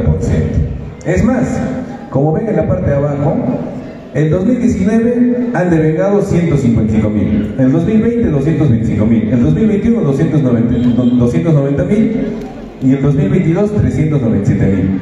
Y nos han dejado programado para el año 2023 200 mil soles. Un poquito de números. Si un proyecto cuesta 2 millones 600 mil y anualmente le doy 200 mil, ¿en cuántos años voy a terminar de ejecutar ese proyecto? En 13 años, ¿no? Increíble, ¿no es cierto? Miren, la idea fundamental de un proyecto de inversión es la siguiente. Es una intervención temporal para cubrir una necesidad temporal. Entendemos que los servicios culturales y deportivos son servicios importantes para la población, eso nos queda claro. El problema es que arrastren una, un proyecto cuatro años. Cuatro años ¿ah? es demasiado y todavía no llegan ni a la mitad. Entonces ahí, y lo dejan en continuidad y todavía programan dinero para el siguiente año. ¿Ok? El siguiente proyecto, por favor, es Servicio Educativo para Incremento de Logros de Aprendizaje. Un proyecto educativo un proyecto que se viabiliza el año 2000 acá 2020 en diciembre del 2020 se, se viabiliza este proyecto con un costo de inversión de 1.800.000 perfecto. Este proyecto hasta, hasta que terminó la gestión anterior, ha ejecutado 17% de su presupuesto total. 17%. Y nos han dejado asignado para este año en un proyecto educativo 111 mil soles. 111 mil soles para el año 2023. Si, 100 mil soles. Si el proyecto es de 1.800.000 en 18 años vamos a acabar de ejecutar un proyecto educativo para necesidades actuales de nuestros educandos, de nuestros estudiantes. 18 años va a esperar un niño, inicial un año, primaria 6 años, secundaria 5 años. ¿Cuántos años son? 2. Y el proyecto dura 18. ¿Qué necesidad estamos cubriendo? ¿Lo atendemos en inicial y lo terminamos en la universidad? El criterio es muy malo realmente. Muy bien, el siguiente proyecto es el proyecto de servicios integrales de salud para la prevención de desnutrición crónica. Muy bien, este proyecto tiene un presupuesto total de 4 millones. 4 millones para desnutrición. Y el año 2022 que se ha implementado, digamos, este proyecto, han ejecutado 173 mil soles de 4 millones 173 mil soles. Este proyecto acaba en 20 años. 20 años de un proyecto. Vuelvo a indicar, el Ministerio de Economía, a través de cualquiera de las direcciones encargadas de proyectos, indican lo siguiente, la naturaleza de un proyecto es temporal. Temporal. Uno, dos años. De ahí se evalúa, se reformula, se hace otro proyecto, uno, dos años. Se sigue, ya atendimos a esta población, vamos con otra población, uno, dos años. Así se tendría que avanzar en el tema de proyectos, ¿no? Porque las necesidades cambian. Van a ver más adelante hay estadística cómo ha cambiado el tema de desnutrición. Principalmente lo que se quiere evidenciar es que de estos tres proyectos, dos proyectos hemos continuado con su ejecución y solo este proyecto, que si bien es cierto, la municipalidad ha tenido todas las intenciones de combatir la desnutrición y la anemia, pero este proyecto no está enmarcado en las competencias de la municipalidad. Este es un proyecto que lo ejecuta el Ministerio de Salud. Y como lo ejecuta el Ministerio de, de Salud, se junta con otros ministerios. La desnutrición no es un tema solo de una variable. La desnutrición se combate, por ejemplo, agua potable.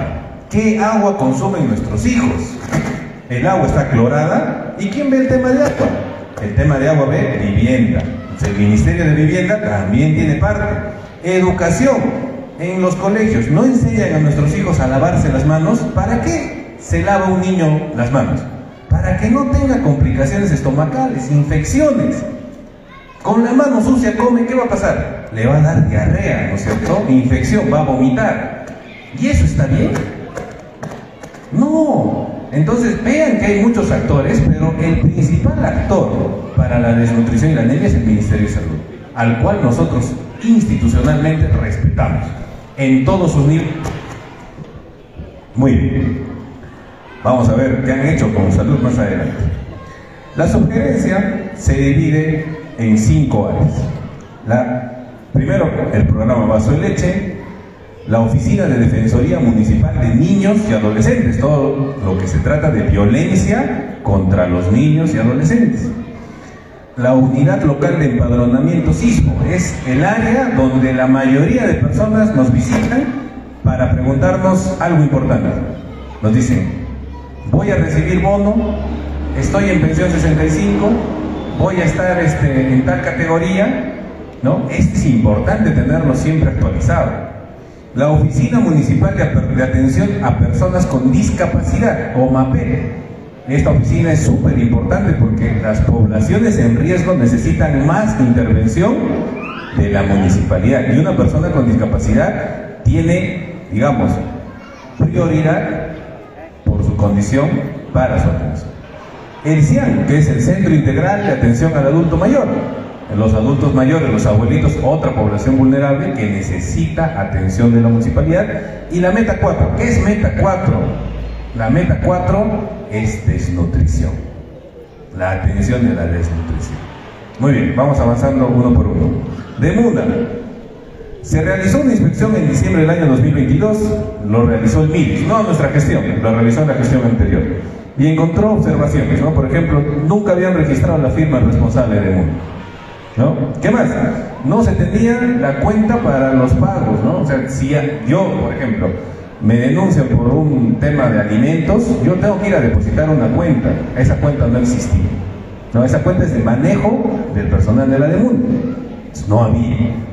¿Cómo yo podría sancionar a, una persona violenta, a una persona que está con juicio de alimentos, si no hay donde depositar la plata? Algo muy extraño, ¿no?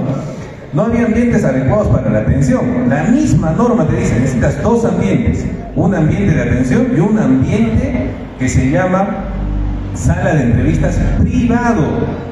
¿Por qué privado? Porque son niños.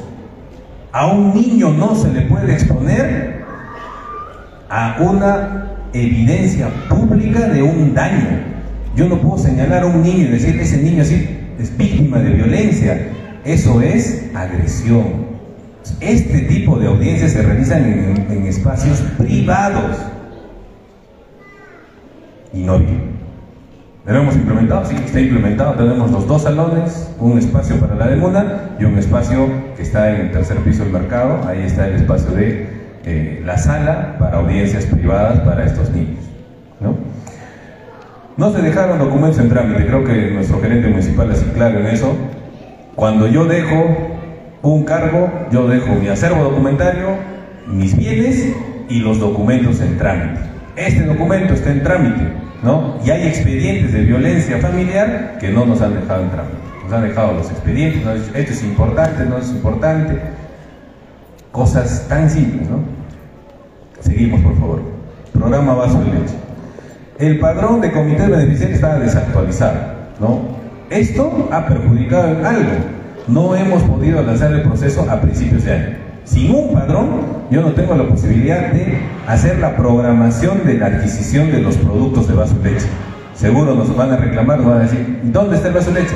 Ya se lanzó el proceso, ya se actualizó los, este, los padrones, ya tenemos comité del vaso de leche formado este año y vamos a empezar a repartir los productos con reposición, como se dice, ¿no? Porque correspondía enero, febrero, marzo, en el mes de mayo vamos a empezar a repartir y a complementar estos productos del vaso de leche. Este, este trámite que falta, eso perjudica de todas maneras la toma de decisiones de una gestión nueva. Los comités no estaban fortalecidos, eh, no se han tomado en cuenta las variaciones de precios interanuales. ¿Qué significa? Todos los años suben, ¿no es cierto? Se llama inflación, todos los años suben los precios.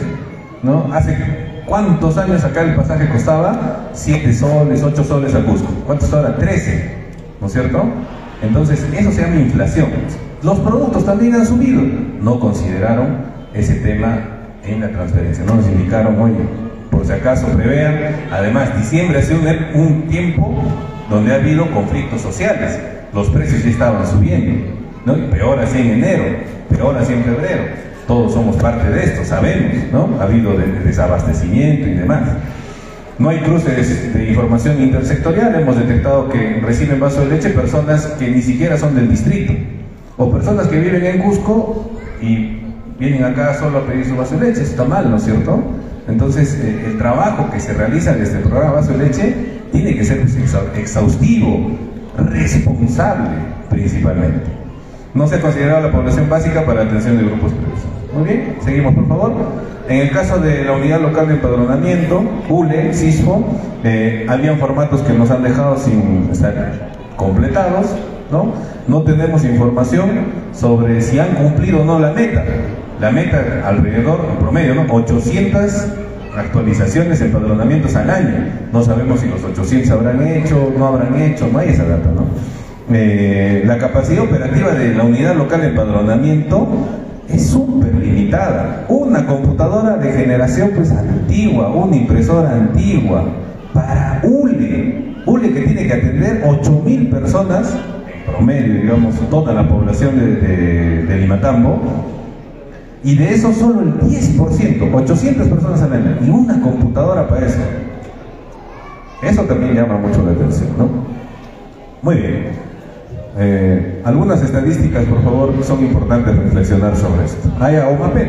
Igual en el caso de OMAPET no tenemos el padrón, no, no nos han dejado el padrón, nos han dejado la documentación, cierto, los equipos, el padrón, no se tienen proyectos productivos para esta población. Usualmente esta población se le atiende con proyectos productivos para que ellos generen sus propios ingresos. Tampoco el padrón de adultos mayores. Bueno, detalles. Bien, en Limatambo, ¿cómo estamos? Al 2021 tenemos una pobreza monetaria total, el 36% de la población de Limatambo es pobre, según la estadística. Y el 6.9% de la población de Limatambo es extremadamente pobre. ¿no? Eso hay que reflexionar sobre eso, ¿no? Son datos que aparentemente no, no tienen mucho sentido. Vamos a ver qué pasa con la desnutrición. El 2019, 17% de desnutrición. El 2020, 17.4% de desnutrición. Ha, subido un poquito. Y el 2021, 14% de desnutrición. ¿No?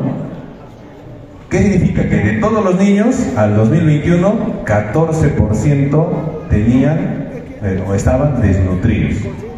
Ahora, la pregunta, ¿qué ha pasado en 2022? Si avanzamos dos diapositivas, por favor. Una más. Listo. Estos datos nos han entregado el día lunes. Hemos tenido una reunión en el gobierno regional y nos han entregado los datos. ¿Cuánto está la desnutrición crónica infantil en Limatambo el año 2022? 15.2%. ¿Qué ha pasado? Ha subido. ¿No es cierto? Los datos yo no los manipulo, los datos están ahí, está la fuente. El Ministerio de Salud nos ha entregado. Ha subido un 1% y no olvidemos algo, hay un proyecto de desnutrición por 4 millones. O sea, tengo un proyecto de desnutrición y la desnutrición sube.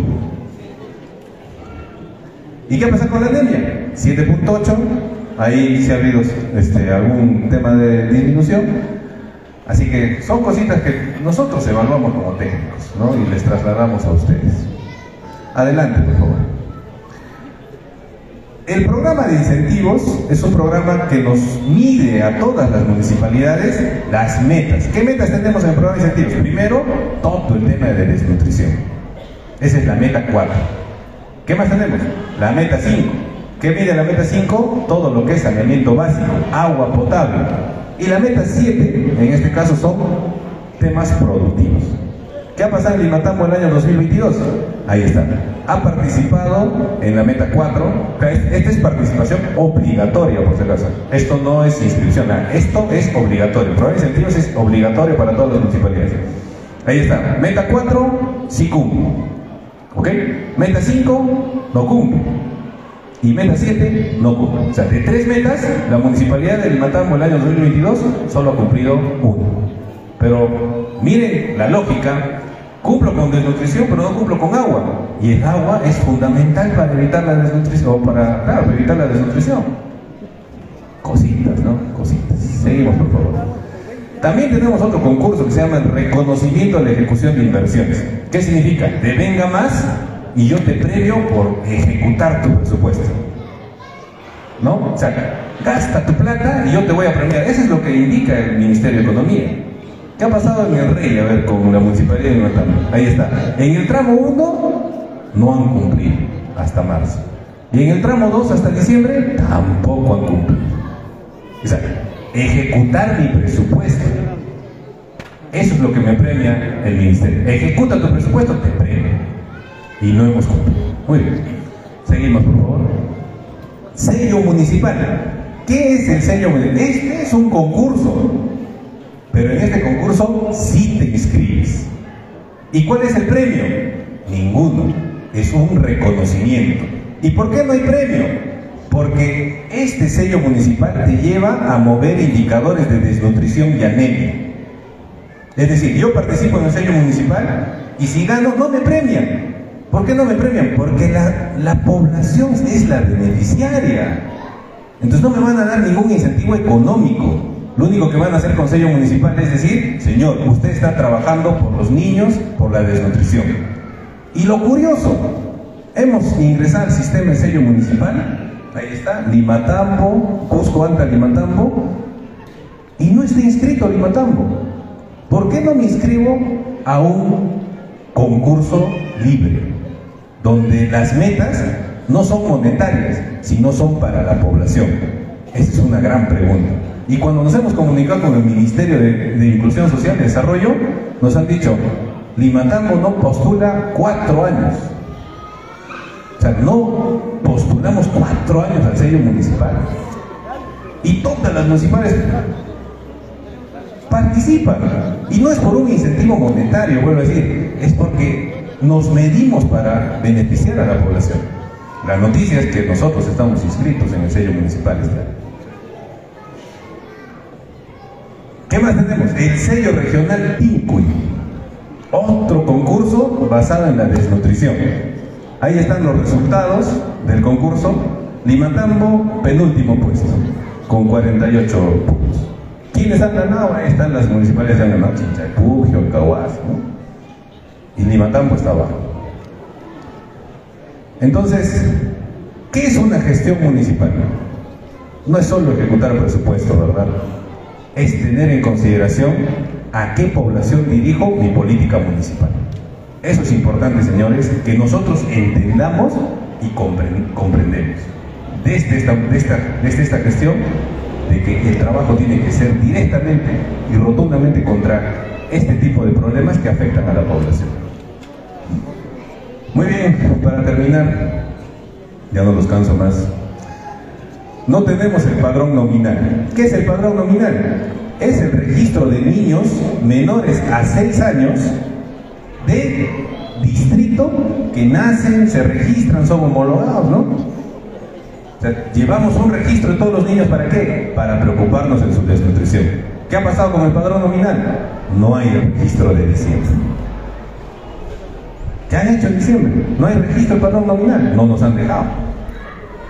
No se dejó información relevante sobre el proyecto de Enam Project, comunidades altas. De Enam Project es un, una ONG que está brindando servicio monetario, ¿no? No hay información relevante. Nos han dejado en cero. No sabemos cómo han manejado, qué han manejado, qué han hecho.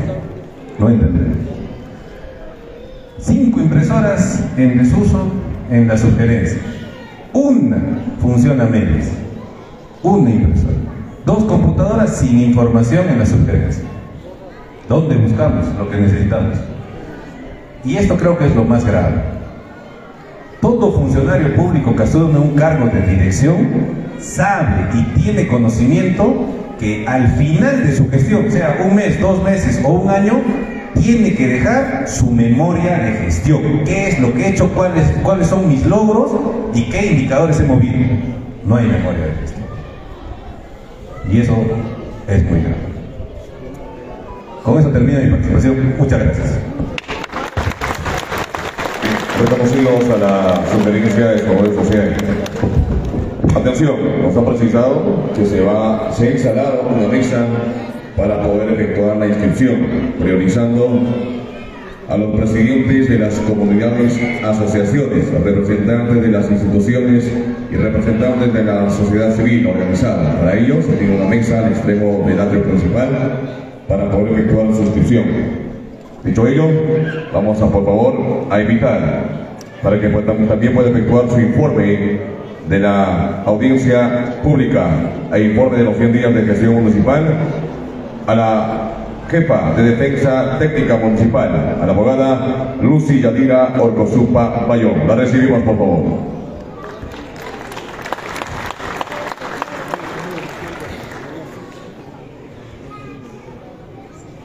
Señor alcalde, muy buenas tardes eh, a los regidores del Pleno Consejo Municipal, a los funcionarios públicos, muy buenas tardes también a todos nuestros compañeros del distrito de Limatá. Solo para aclarar antes de iniciar con mi informe, eh, la Procuraduría Municipal sabemos que no puede caer en una indefensión, que quiere decir que siempre debe haber un abogado que haga la defensa legal técnica de todos los procesos judiciales que está llevando la Municipalidad Distrital de Limatá. Sin embargo, cuando se realizó la, la entrega de la Oficina de Procuraduría Pública, municipal no había una persona que asuma, ¿no? Tenemos, les voy a tomar, este, bueno, les voy a explicar que en el año 2022, eh, en, el mes de marzo, se cambió toda la normativa con respecto a las procuradurías públicas municipales, donde se quita ciertas facultades al titular del pliego, en este caso al alcalde, y este, quien designa a los procuradores municipales sería el procurador general. Sin embargo, este, teníamos en el 2022 un procurador municipal que a la fecha no se encuentra realizando la defensa legal de los procesos judiciales de la municipalidad. Y para que no, no quedemos sin defensa técnica, el titular del pliego, acá el alcalde, ha tomado la decisión de contratar a una persona que se haga cargo de los procesos judiciales, que es mi persona. A ver, empezamos con las diapositivas. Bueno, compañeros, en la municipalidad contamos actualmente con 30 procesos judiciales, penales, civiles, contenciosos administrativos. Dentro de los procesos civiles tenemos 11 procesos civiles. Les voy a explicar someramente. Los procesos civiles, dentro de los procesos civiles tenemos obligación de dar suma de dinero. ¿Qué quiere decir? que a partir de este, dentro del 2019, 2021 y hasta el 2022 eh, se han tenido ciertas deficiencias con respecto a los pagos de los AFPs, es por eso que nos inician los procesos de obligación de dar suma de dinero. Le debemos a la AFP que nos dice páganos, entonces hay deficiencias. Ahora pasamos a los procesos, la siguiente diapositiva por favor. La siguiente. Pasamos a, la relación de los procesos penales. Antes de, dar, este, de continuar con esto, les voy, a, les voy a explicar que los procesos penales tienen cierta reserva, cierta confidencialidad. Entonces yo no les puedo decir este, en el estado en el que se encuentran, pero sí les voy a decir que todos estos procesos penales que tenemos del 2016, que es el, el proceso penal 135, sobre peculado doloso. En el 2019 tenemos la carpeta fiscal perdón, 450 sobre malversación de fondos. En el 2021 tenemos la 42-2020 sobre negociación in- incompatible.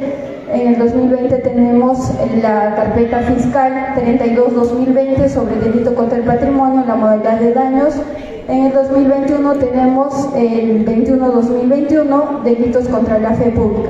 Todos estos procesos penales en la actualidad se encuentran en investigación a nivel de la Fiscalía. Ninguno este, se encuentra a nivel, de, a nivel judicial, por lo que tienen una reserva, o sea, son procesos confidenciales, porque nosotros no podemos decir de que es- hay una sentencia o no hay una sentencia, o si es culpable o no es culpable, porque están en investigación.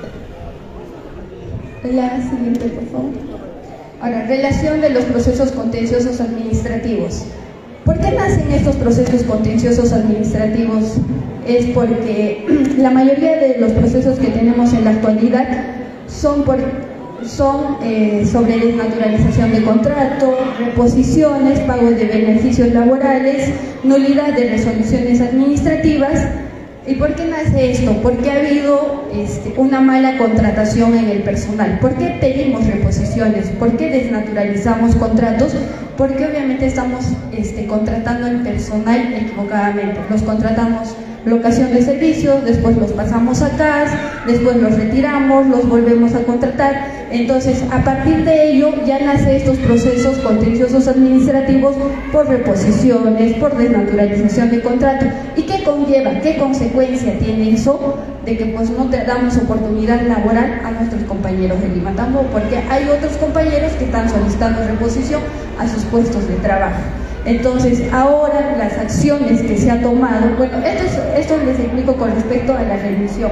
Ahora las acciones que se ha tomado eh, respecto a estas problemáticas son de que se, se tenga que evaluar los contratos que se van a realizar a partir del 2023, asimismo de que se haga el seguimiento para el pago de para el pago de las AFPs para que no caigamos en una obligación de dar suma de dinero, porque estos procesos que conllevan, conllevan intereses, conllevan pagos que, y esos pagos salen pues del presupuesto de la municipalidad. Entonces, respecto de las acciones que estamos tomando nosotros como entidad, es que estamos haciendo la revisión de los contratos para no caer en ello.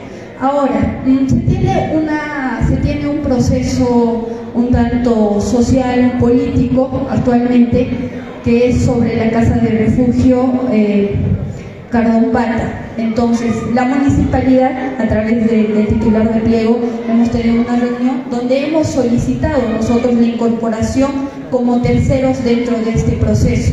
Sabemos nosotros de qué, de qué proceso estamos hablando, que es este donde ha habido varias menores que han sido vulneradas sobre sus eh, sobre ciertos derechos. Entonces, hay una carpeta fiscal que es la 135-2023, en la cual la municipalidad solicitó se ordene la incorporación al proceso para la actuación en todas las diligencias. ¿Qué quiere decir? Nosotros como entidad, a través del titular, nos apersonamos al proceso y vamos a pedir al fiscal que en todas las diligencias más adelante nosotros participemos a efectos de hacerle el seguimiento a este proceso. Entonces, estamos a la espera de esta respuesta para ya poder asistir a todas las diligencias que se vaya a hacer. Si bien es cierto, la entidad o la municipalidad no es parte, pero a través de la DEMUNA, que es la defensa del niño, del adolescente, nos hemos incorporado dentro del proceso.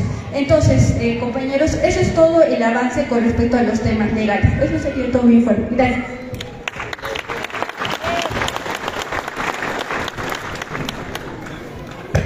Bien, muchísimas gracias. De esta manera se viene efectuando el día de hoy la audiencia pública de rendición de cuentas correspondiente al año fiscal 2022 e informe de los 100 días de gestión municipal correspondiente al año fiscal 2023. Dicho ello, señoras y señores, Permítame anunciar precisamente el día de hoy el informe de los 100 días de gestión municipal que estará a cargo del señor alcalde de la Municipalidad Distrital de Limatambo. Con ustedes el profesor Enrique Quispe. Adelante, por favor.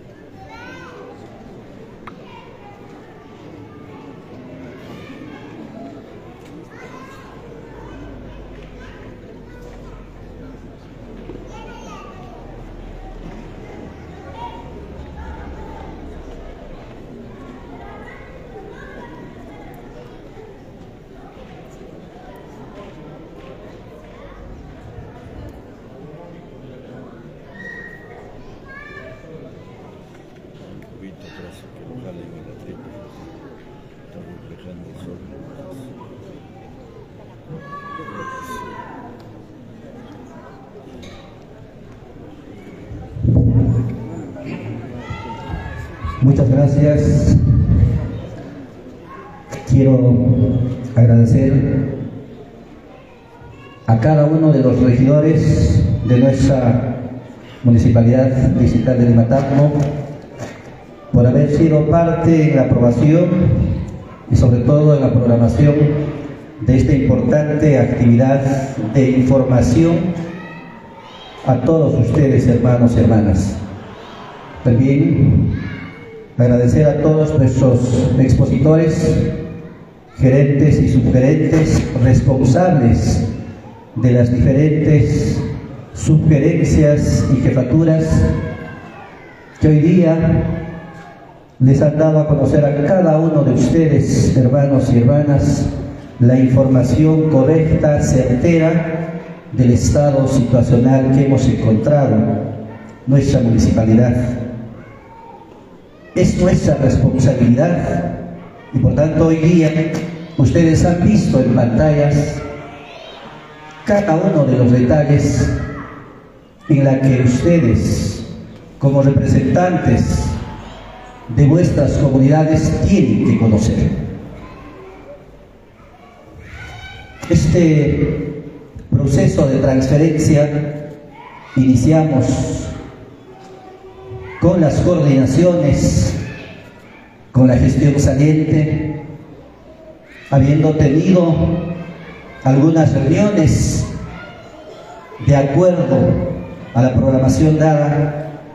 Y por tanto hemos suscrito los acuerdos para poder tener el detalle de la programación de la transferencia. Y por tanto hermanos es siempre sincero decir todas las dificultades que hemos tenido iniciando por estas coordinaciones que no, no hemos podido concretar y durante el proceso de transferencia los plazos, las fechas establecidas donde nosotros como gestión entrante hemos tenido muchas dificultades. Y por tanto también a pesar de la entrega de una determinada oficina o sugerencia, ya firmada también el documento, el acta, teníamos la dificultad de que los funcionarios salientes seguían queriendo o muchas veces ingresando a la oficina y de esta forma rompiendo todos los acuerdos establecidos de acuerdo a ley.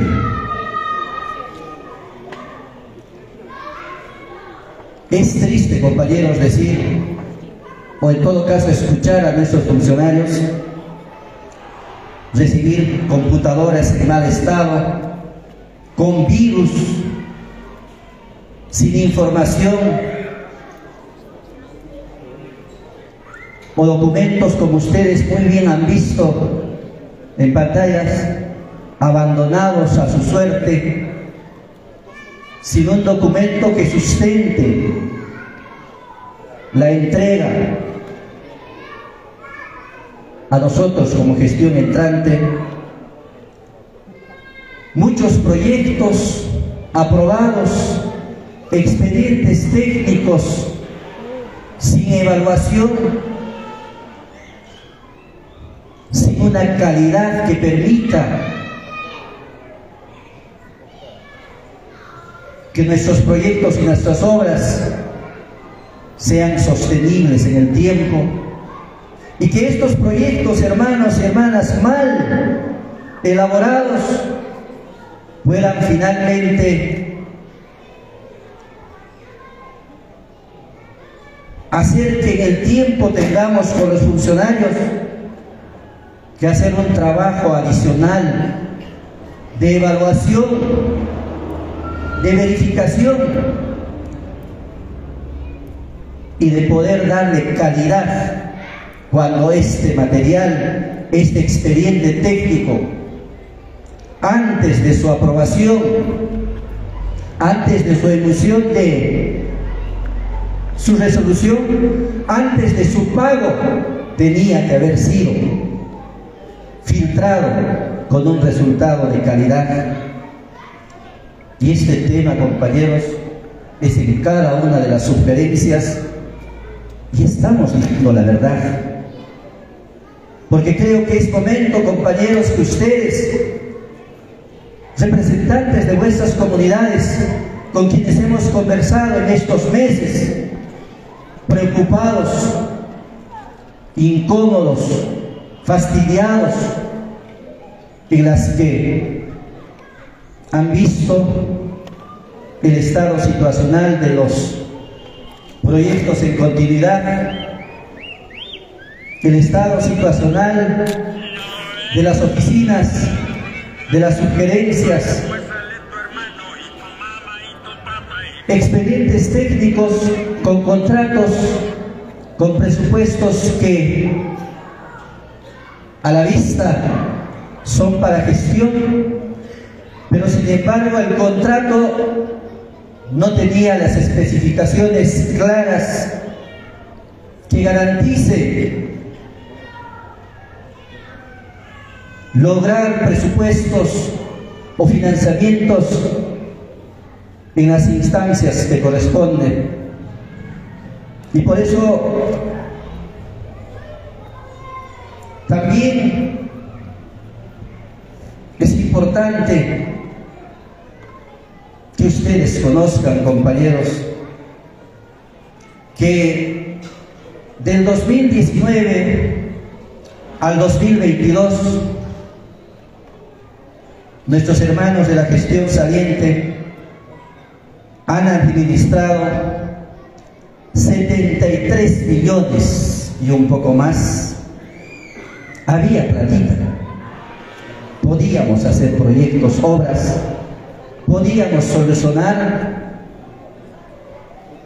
el tema de saneamiento básico, podíamos avanzar en el tema de agua, desagüe, el tema de proyectos productivos, podíamos fortalecer a nuestros hermanos en el tema de la educación, la salud,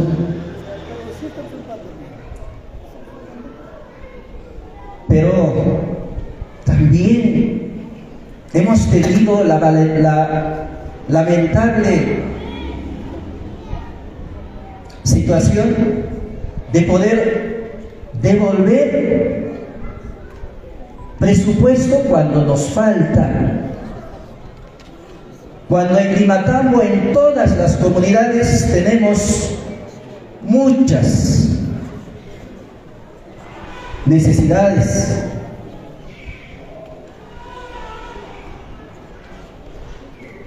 concretamos con la gestión saliente dos pequeñas obras a través del sistema Trabaja Perú y lo ha dicho claro el subgerente de infraestructura,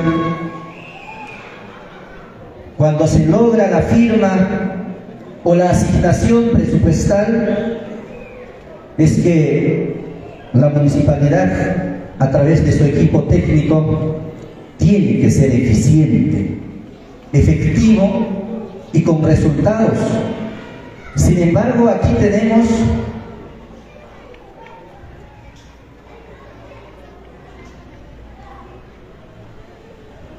para la comunidad de Orataria un promedio de 611 mil soles que hemos perdido. Vemos, y para Pampaguaya un promedio de casi medio millón, y en total más de un millón de soles para estas dos comunidades podía su saneamiento básico. Si esto es lo que pasa, tema que de manera firme y frontal hemos hablado con nuestros hermanos funcionarios que aquí se trabaja con resultados. Que esta gestión vamos a trabajar para poder servirles a cada uno de ustedes y sobre todo para concretar el desarrollo de obras de las principales necesidades que ustedes tienen, hermanos. Para eso nos han elegido.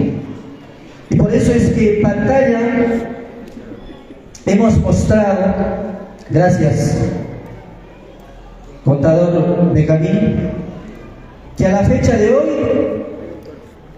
responsablemente ejecutando, estamos en un segundo lugar. Y compañeros, yo he sido claro con esos funcionarios de que tenemos que tener un gasto eficiente y responsable para poder tener motivo para ir a la ciudad de Lima a tocar puertas y exigir más presupuesto. Y ese, compañeros, es el compromiso de todos nosotros. Sin embargo, ustedes han visto, hermanos,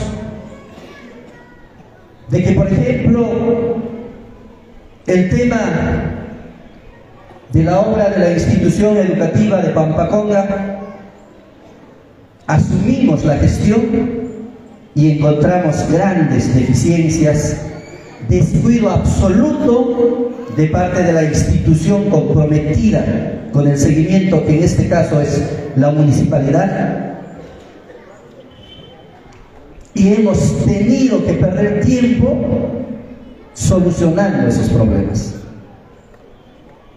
En este momento se ha reiniciado esta importante obra de infraestructura educativa con plazos establecidas y sobre todo con las reglas de juego claras para que en el posterior no haya dificultades, sobre todo para nuestros niños, para nuestros estudiantes de esta importante comunidad. Y también encontramos proyectos, como decía hace unos minutos, con la contratación de consultores por más de 150 mil soles en una etapa de dificultades, habiendo tenido más de una reunión para poder solucionar ese problema, como bien decía el economista, nos han dejado ese problema, pudiendo solucionar. Pero sin embargo, existe voluntad y hemos logrado, gracias a la última reunión de nuestro equipo, un acta de conciliación con la empresa Bicopa y nuestra municipalidad para esta, este proyecto de saneamiento básico integral a nivel de toda la comunidad de Pampaconga y anexos, pero hermanos, con las reglas de juego claros que nos garantice y nos permita conseguir presupuesto por gestión. Que no tengamos como en la imagen que hemos visto, en un futuro lamentable, archivadores votados por un valor de 150 mil y que no lo podríamos utilizar. Eso es lo que no queremos, pero sin embargo hemos dado solución. De la misma forma, también el resto de cada uno de los proyectos, pero sin embargo, hermanos, hemos avanzado en estos 100 y un poco de días más para poder partir mirando todos los proyectos en continuidad a pesar de las deficiencias y buscando siempre darle solución y por eso hemos iniciado en esta primera etapa cinco proyectos que han permitido, compañeros, hermanos, hermanas, generar trabajo a más de 150 personas. Y por tanto se ha incorporado el proyecto de sistema de riego de Cargopata, Jayuma de Pampaconga, tal como expuso el subgerente de obras, se ha actualizado como corresponde la información y somos ambiciosos, tenemos la firme idea que sí vamos a lograr y estamos participando. Estos proyectos como por ejemplo saneamiento básico integral de todo Limatambo, la institución educativa inicial de Santa Rosa y la institución educativa secundaria de Mozocuaina, en estas importantes instituciones ya tenemos los contactos y estamos trabajando en eso, compañeros. También hemos garantizado la transferencia de recursos de parte del gobierno regional. Nos hemos reunido como autoridad, como alcalde, en el marco de nuestras competencias, más de una vez, y logramos se garantice más de 28 millones. Y seguro estoy también con participación activa de muchos de ustedes hermanos porque nuestro gobernador regional tiene el compromiso firme de poder culminar y llegar gran parte del Matambo en estos próximos cuatro años. Lo vamos a hacer yo sé que es posible. Y por tanto, también, a pesar, compañeros, a pesar de que trabaja Perú, nos ha dicho, Limatambo, estás en rojo, tienes tarjeta roja, no vas porque no has cumplido, me has fallado, nos ha dicho, pero hemos logrado la transferencia de un presupuesto de más de 160 mil soles para un trabajo de mantenimiento de vías, para dar trabajo temporal a todos ustedes, hermanos. Ese es nuestro, nuestro objetivo también.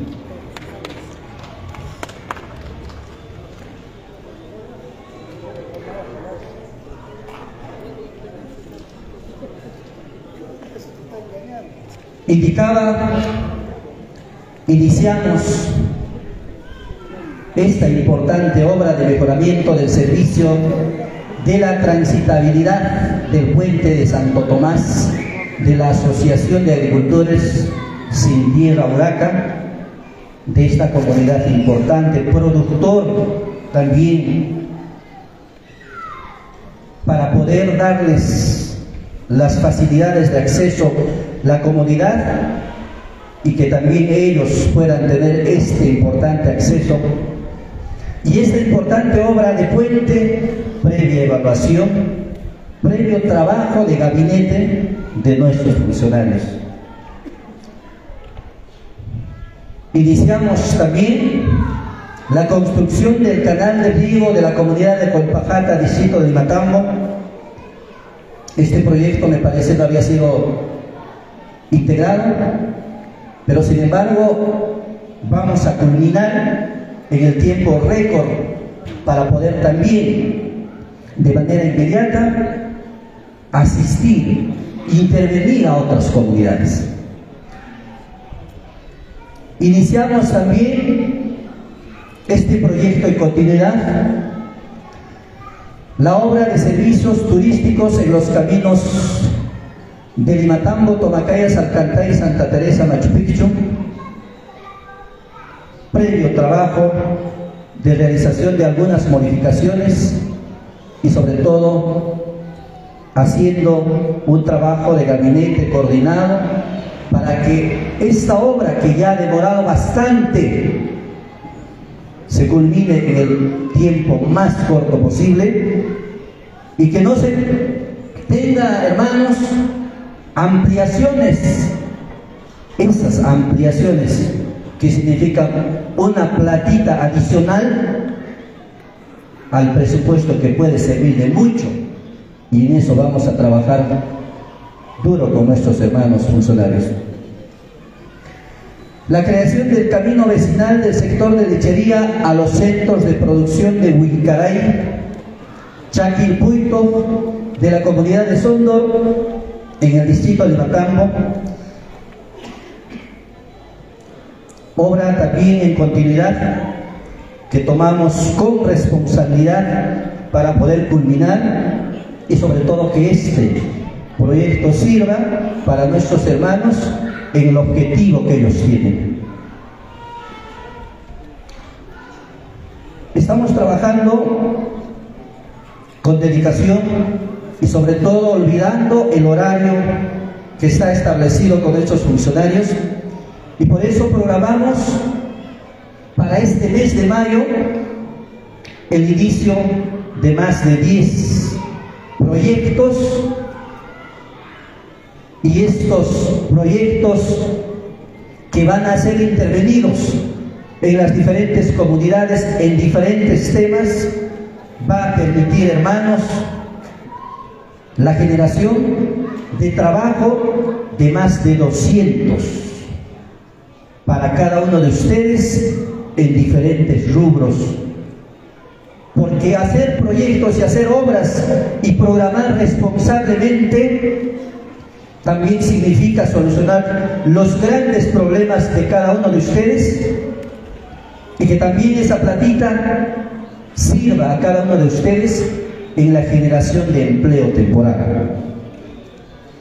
La apertura de la carretera Tomacaya-Colpajata, que ya hemos considerado como una prioridad también, el mejoramiento del camino vecinal de Chinchaibamba Colpajata, también a una de nuestras importantes comunidades que tiene una vía bastante complicada, la pavimentación integral del centro poblado de Guaynapata, que ya es una zona urbana y que necesitamos como distrito también crecer por cada uno de nuestros escenarios.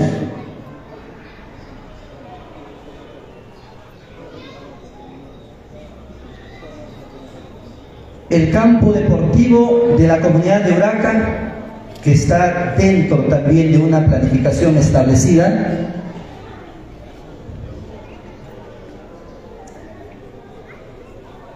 el sistema de riego, en este caso para Pampahuaya, hemos considerado, sobre todo en cumplimiento al cierre de brechas, el tema de saneamiento básico integral en nuestra comunidad de Pampahuaya los servicios turísticos de Pampaconga, Coyo y Misquiaco, en el que se le ha adicionado también la comunidad de Soto, está dentro de nuestras prioridades. Limatambo, hermanos, es un distrito que ha crecido en estos últimos años gracias al trabajo a la suma y sobre todo a los grandes proyectos que han ido realizando nuestros exalcaldes en tema de proyectos productivos, en tema de proyectos de infraestructura, de proyectos de, de imagen en el tema turístico y por eso nuestro objetivo también como gestión es potenciar y crecer en los cuatro, siguientes cuatro años para lograr el lugar que le corresponde a nuestro distrito del Matambo como el nuevo destino turístico a nivel regional y nacional y con un enfoque también internacional. Y por eso consideramos el proyecto de la calle Fernando Belaúnde Terry. Tenemos una plaza hermosa con una entrada de imagen colonial, pero el acceso tenemos por eso que intervenir con este importante proyecto, porque Limatambo, hermanos, está en los ojos del mundo. Gracias también a ustedes, quienes son el soporte, la suma, producto de nuestro sacrificio en haber avanzado como distrito. Es verdad, tenemos grandes problemas aún, pero solucionemos y empecemos ya con ustedes.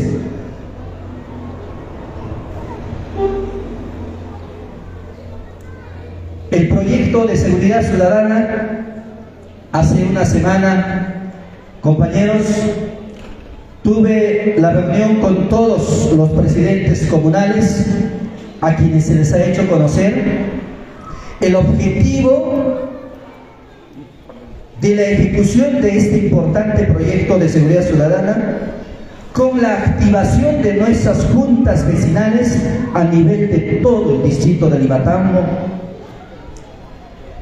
nuestros antecedentes en tema de inseguridad no son tan alentadores. El alcoholismo en estos últimos años ha crecido de manera acelerada. La drogadicción es un flagelo terrible en nuestro distrito del Matambo. La violencia familiar es otro problema también en muchas familias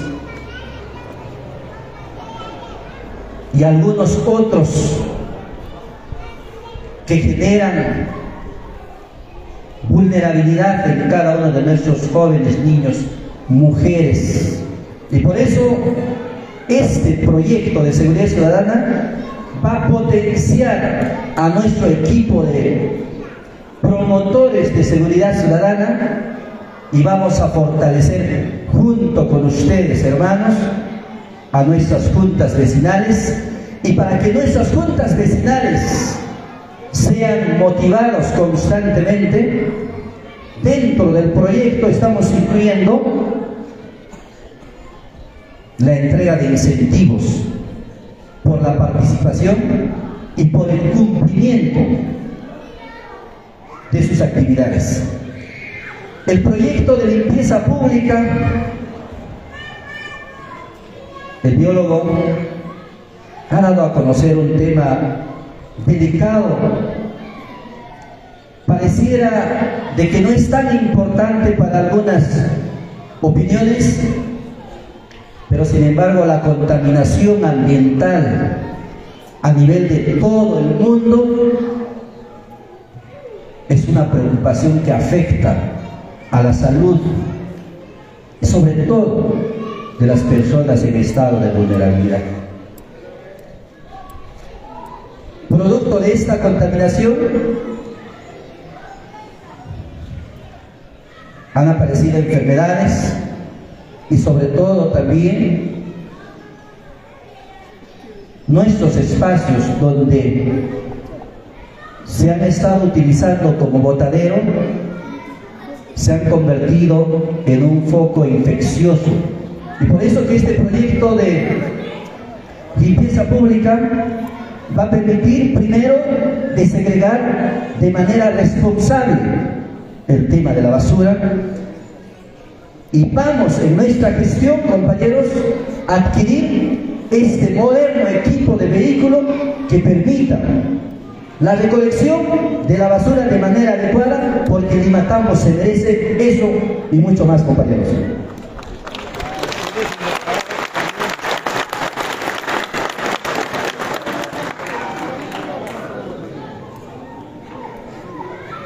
Hermanos, en mayo, como decía, iniciamos más de 11 proyectos y en agosto vamos a inaugurar también nuestras obras que estamos haciendo y también compañeros, en agosto vamos a iniciar más proyectos, pero queremos iniciar proyectos para culminar. Queremos iniciar proyectos para que sirva y sobre todo solucione los problemas en nuestras comunidades. Y por eso, compañeros, a estos tres primeros meses hemos iniciado las obras responsablemente. No podría yo,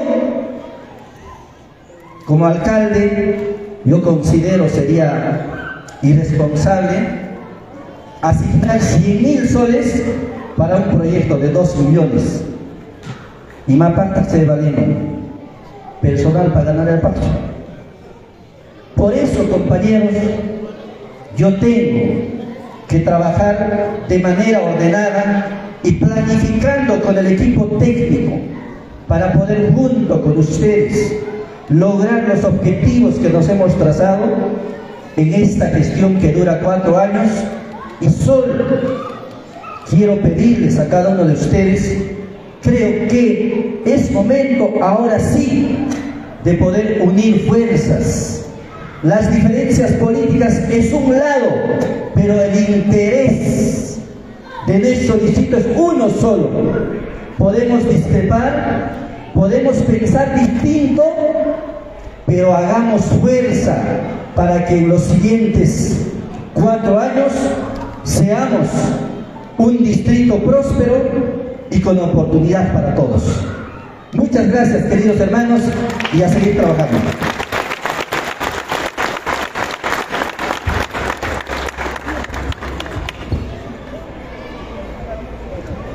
Reconocido, señor alcalde distrital de Matambo. Se han iniciado más de cinco obras, se ha beneficiado a más de 200 personas, creando puestos de trabajo para el distrito de Limatambo.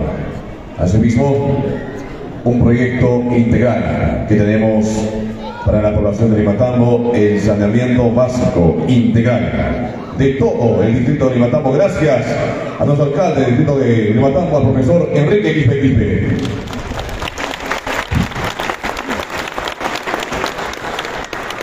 Nos anuncian que vamos a tener un pequeño descanso para posteriormente pasar a las inscripciones de los presidentes de las asociaciones, asimismo los presidentes de las comunidades, representantes de las instituciones y representantes de la sociedad civil.